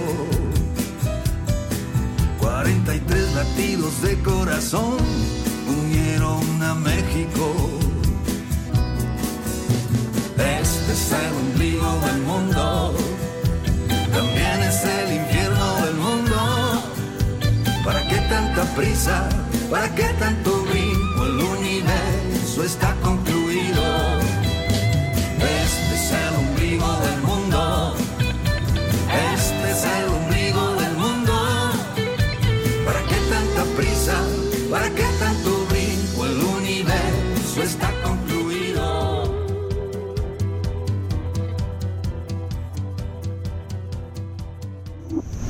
Primer movimiento. Hacemos comunidad con tus postales sonoras. Envíalas a primermovimientounam.gmail.com Libertad. Seguridad. Salud. Identidad. Alimentación. Libre desarrollo de la personalidad. Educación. Pensar nuestros derechos humanos. Damos la bienvenida a Laura Alvarado, consultora independiente, experta en participación y empoderamiento infantil y adolescente. Actualmente es consejera de disciplina a nivel nacional para hablar de mm, poner, poner una reflexión sobre las necesidades de la primera infancia en la agenda pública. Laura Alvarado, gracias, gracias como siempre por participar, por estar eh, con nosotros esta mañana. Muy buenos días, bienvenida. Buenos días, muchas gracias por el espacio. Eh, sí, justamente eh, ahora, este, que en, en este momento, se, no, en un ratito, se van a entregar unos premios justamente con este tema de la primera infancia, me pareció muy relevante retomar el tema. Y bueno, comienzo por una cita que encontré en un documento muy interesante de, del gobierno argentino. Eh, y dice, todo aquello que los países piensen para sí mismos en un futuro de largo plazo, se mide hoy en las acciones concretas destinadas a la primera infancia. Creo que así de relevante es el tema. Eh, y sabemos que en México pues hay más de dos millones de niños y niñas menores de seis años que están en riesgo de no alcanzar su pleno potencial. Casi la mitad de niños y niñas no tienen ni siquiera completo su esquema de vacunación y alrededor de 7 millones viven en condiciones de pobreza que generan una enorme vulnerabilidad en su desarrollo. Sabemos, porque bueno, este, la evidencia científica nos ha mostrado claramente que la primera infancia es un periodo crucial en el crecimiento y el desarrollo de todos los seres humanos. Todas las experiencias que los niños y las niñas tienen en esta etapa tienen el potencial de transformarse en habilidades y conocimientos para el desarrollo cognitivo, emocional, cultural y social. Es un periodo clave para la constitución de la subjetividad y para nuestra construcción completa como sujetos. No es exagerado entonces enfatizar el papel central que tiene una visión de derechos para que el Estado, en su papel de garante, haga lo necesario para establecer las políticas públicas y la inversión necesaria y suficiente para que sea socialmente posible intervenir temprana y oportunamente desde los ejes de salud, educación, cuidado y crianza. Como hemos dicho, la primera infancia es una etapa llena de oportunidades, pero también sumamente vulnerable a los desafíos del entorno. Por tanto, tiene un grave impacto no garantizar el ejercicio de derechos en esta etapa de la vida, impacto que no solo afecta a los niños y a las niñas en lo individual, sino a las comunidades y a la sociedad en su conjunto.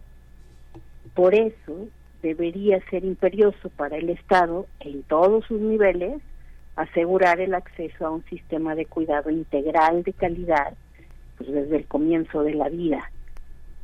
Es muy importante, en mi opinión, desde esta perspectiva, tomar en cuenta todas las dimensiones que atraviesan el desarrollo infantil con componentes que, que conocemos bien como la alimentación y la nutrición, la salud integral, los espacios de contención familiar, acompañamiento y crianza.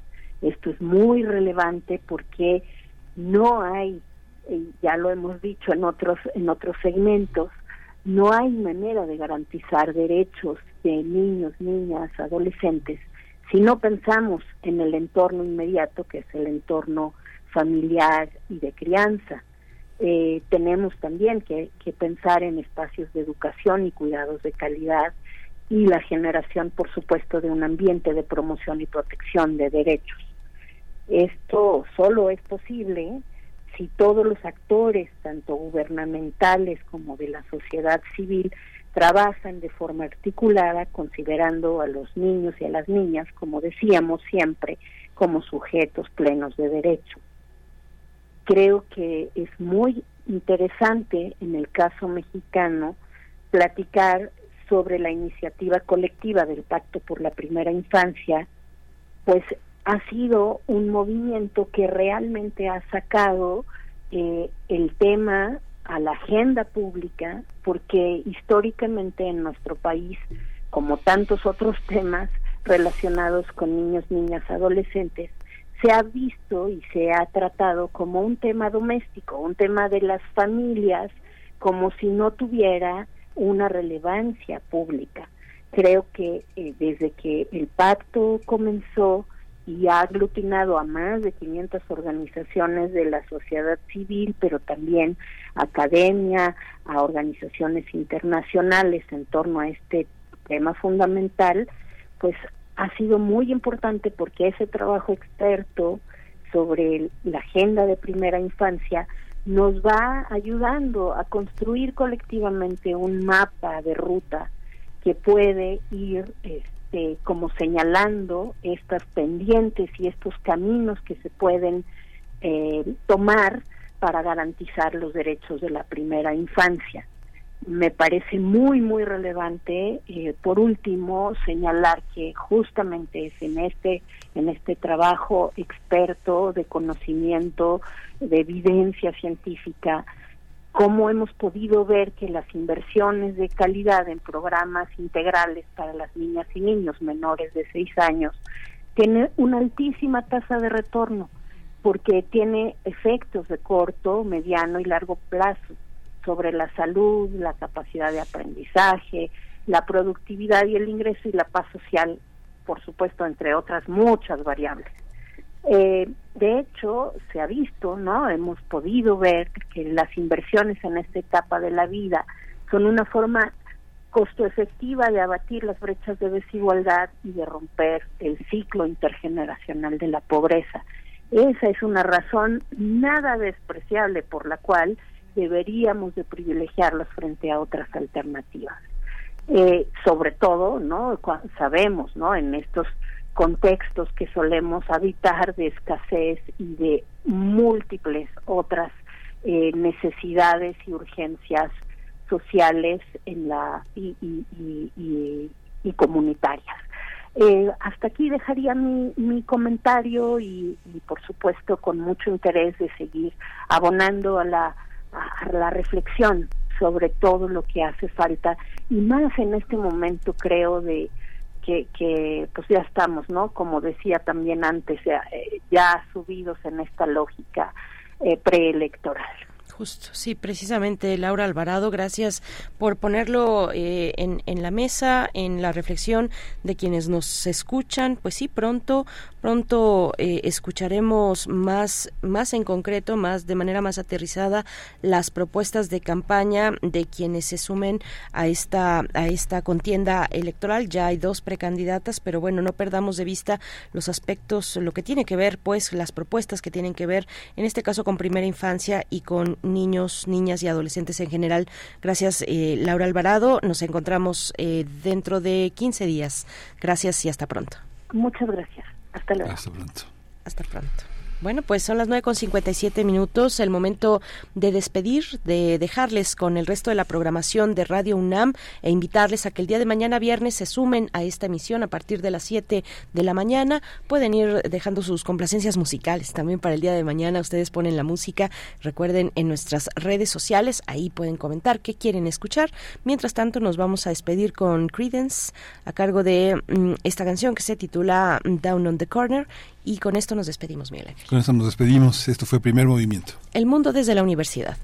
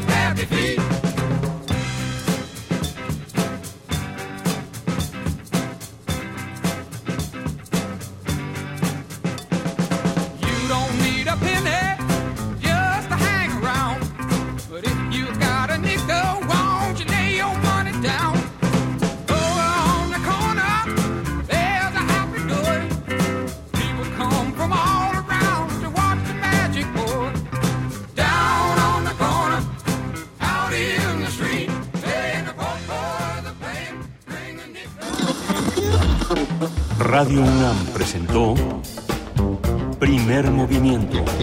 El mundo desde la universidad. Con Berenice Camacho y Miguel Ángel Gemain en la conducción. Rodrigo Aguilar y Violeta Berber, producción. Antonio Quijano y Patricia Zavala, noticias. Miriam Trejo, coordinación de invitados. Tamara Quirós, redes sociales. Arturo González, operación técnica. Locución, Tessa Uribe y Juan Staca. Quédate en sintonía con Radio UNAM. Experiencia sonora.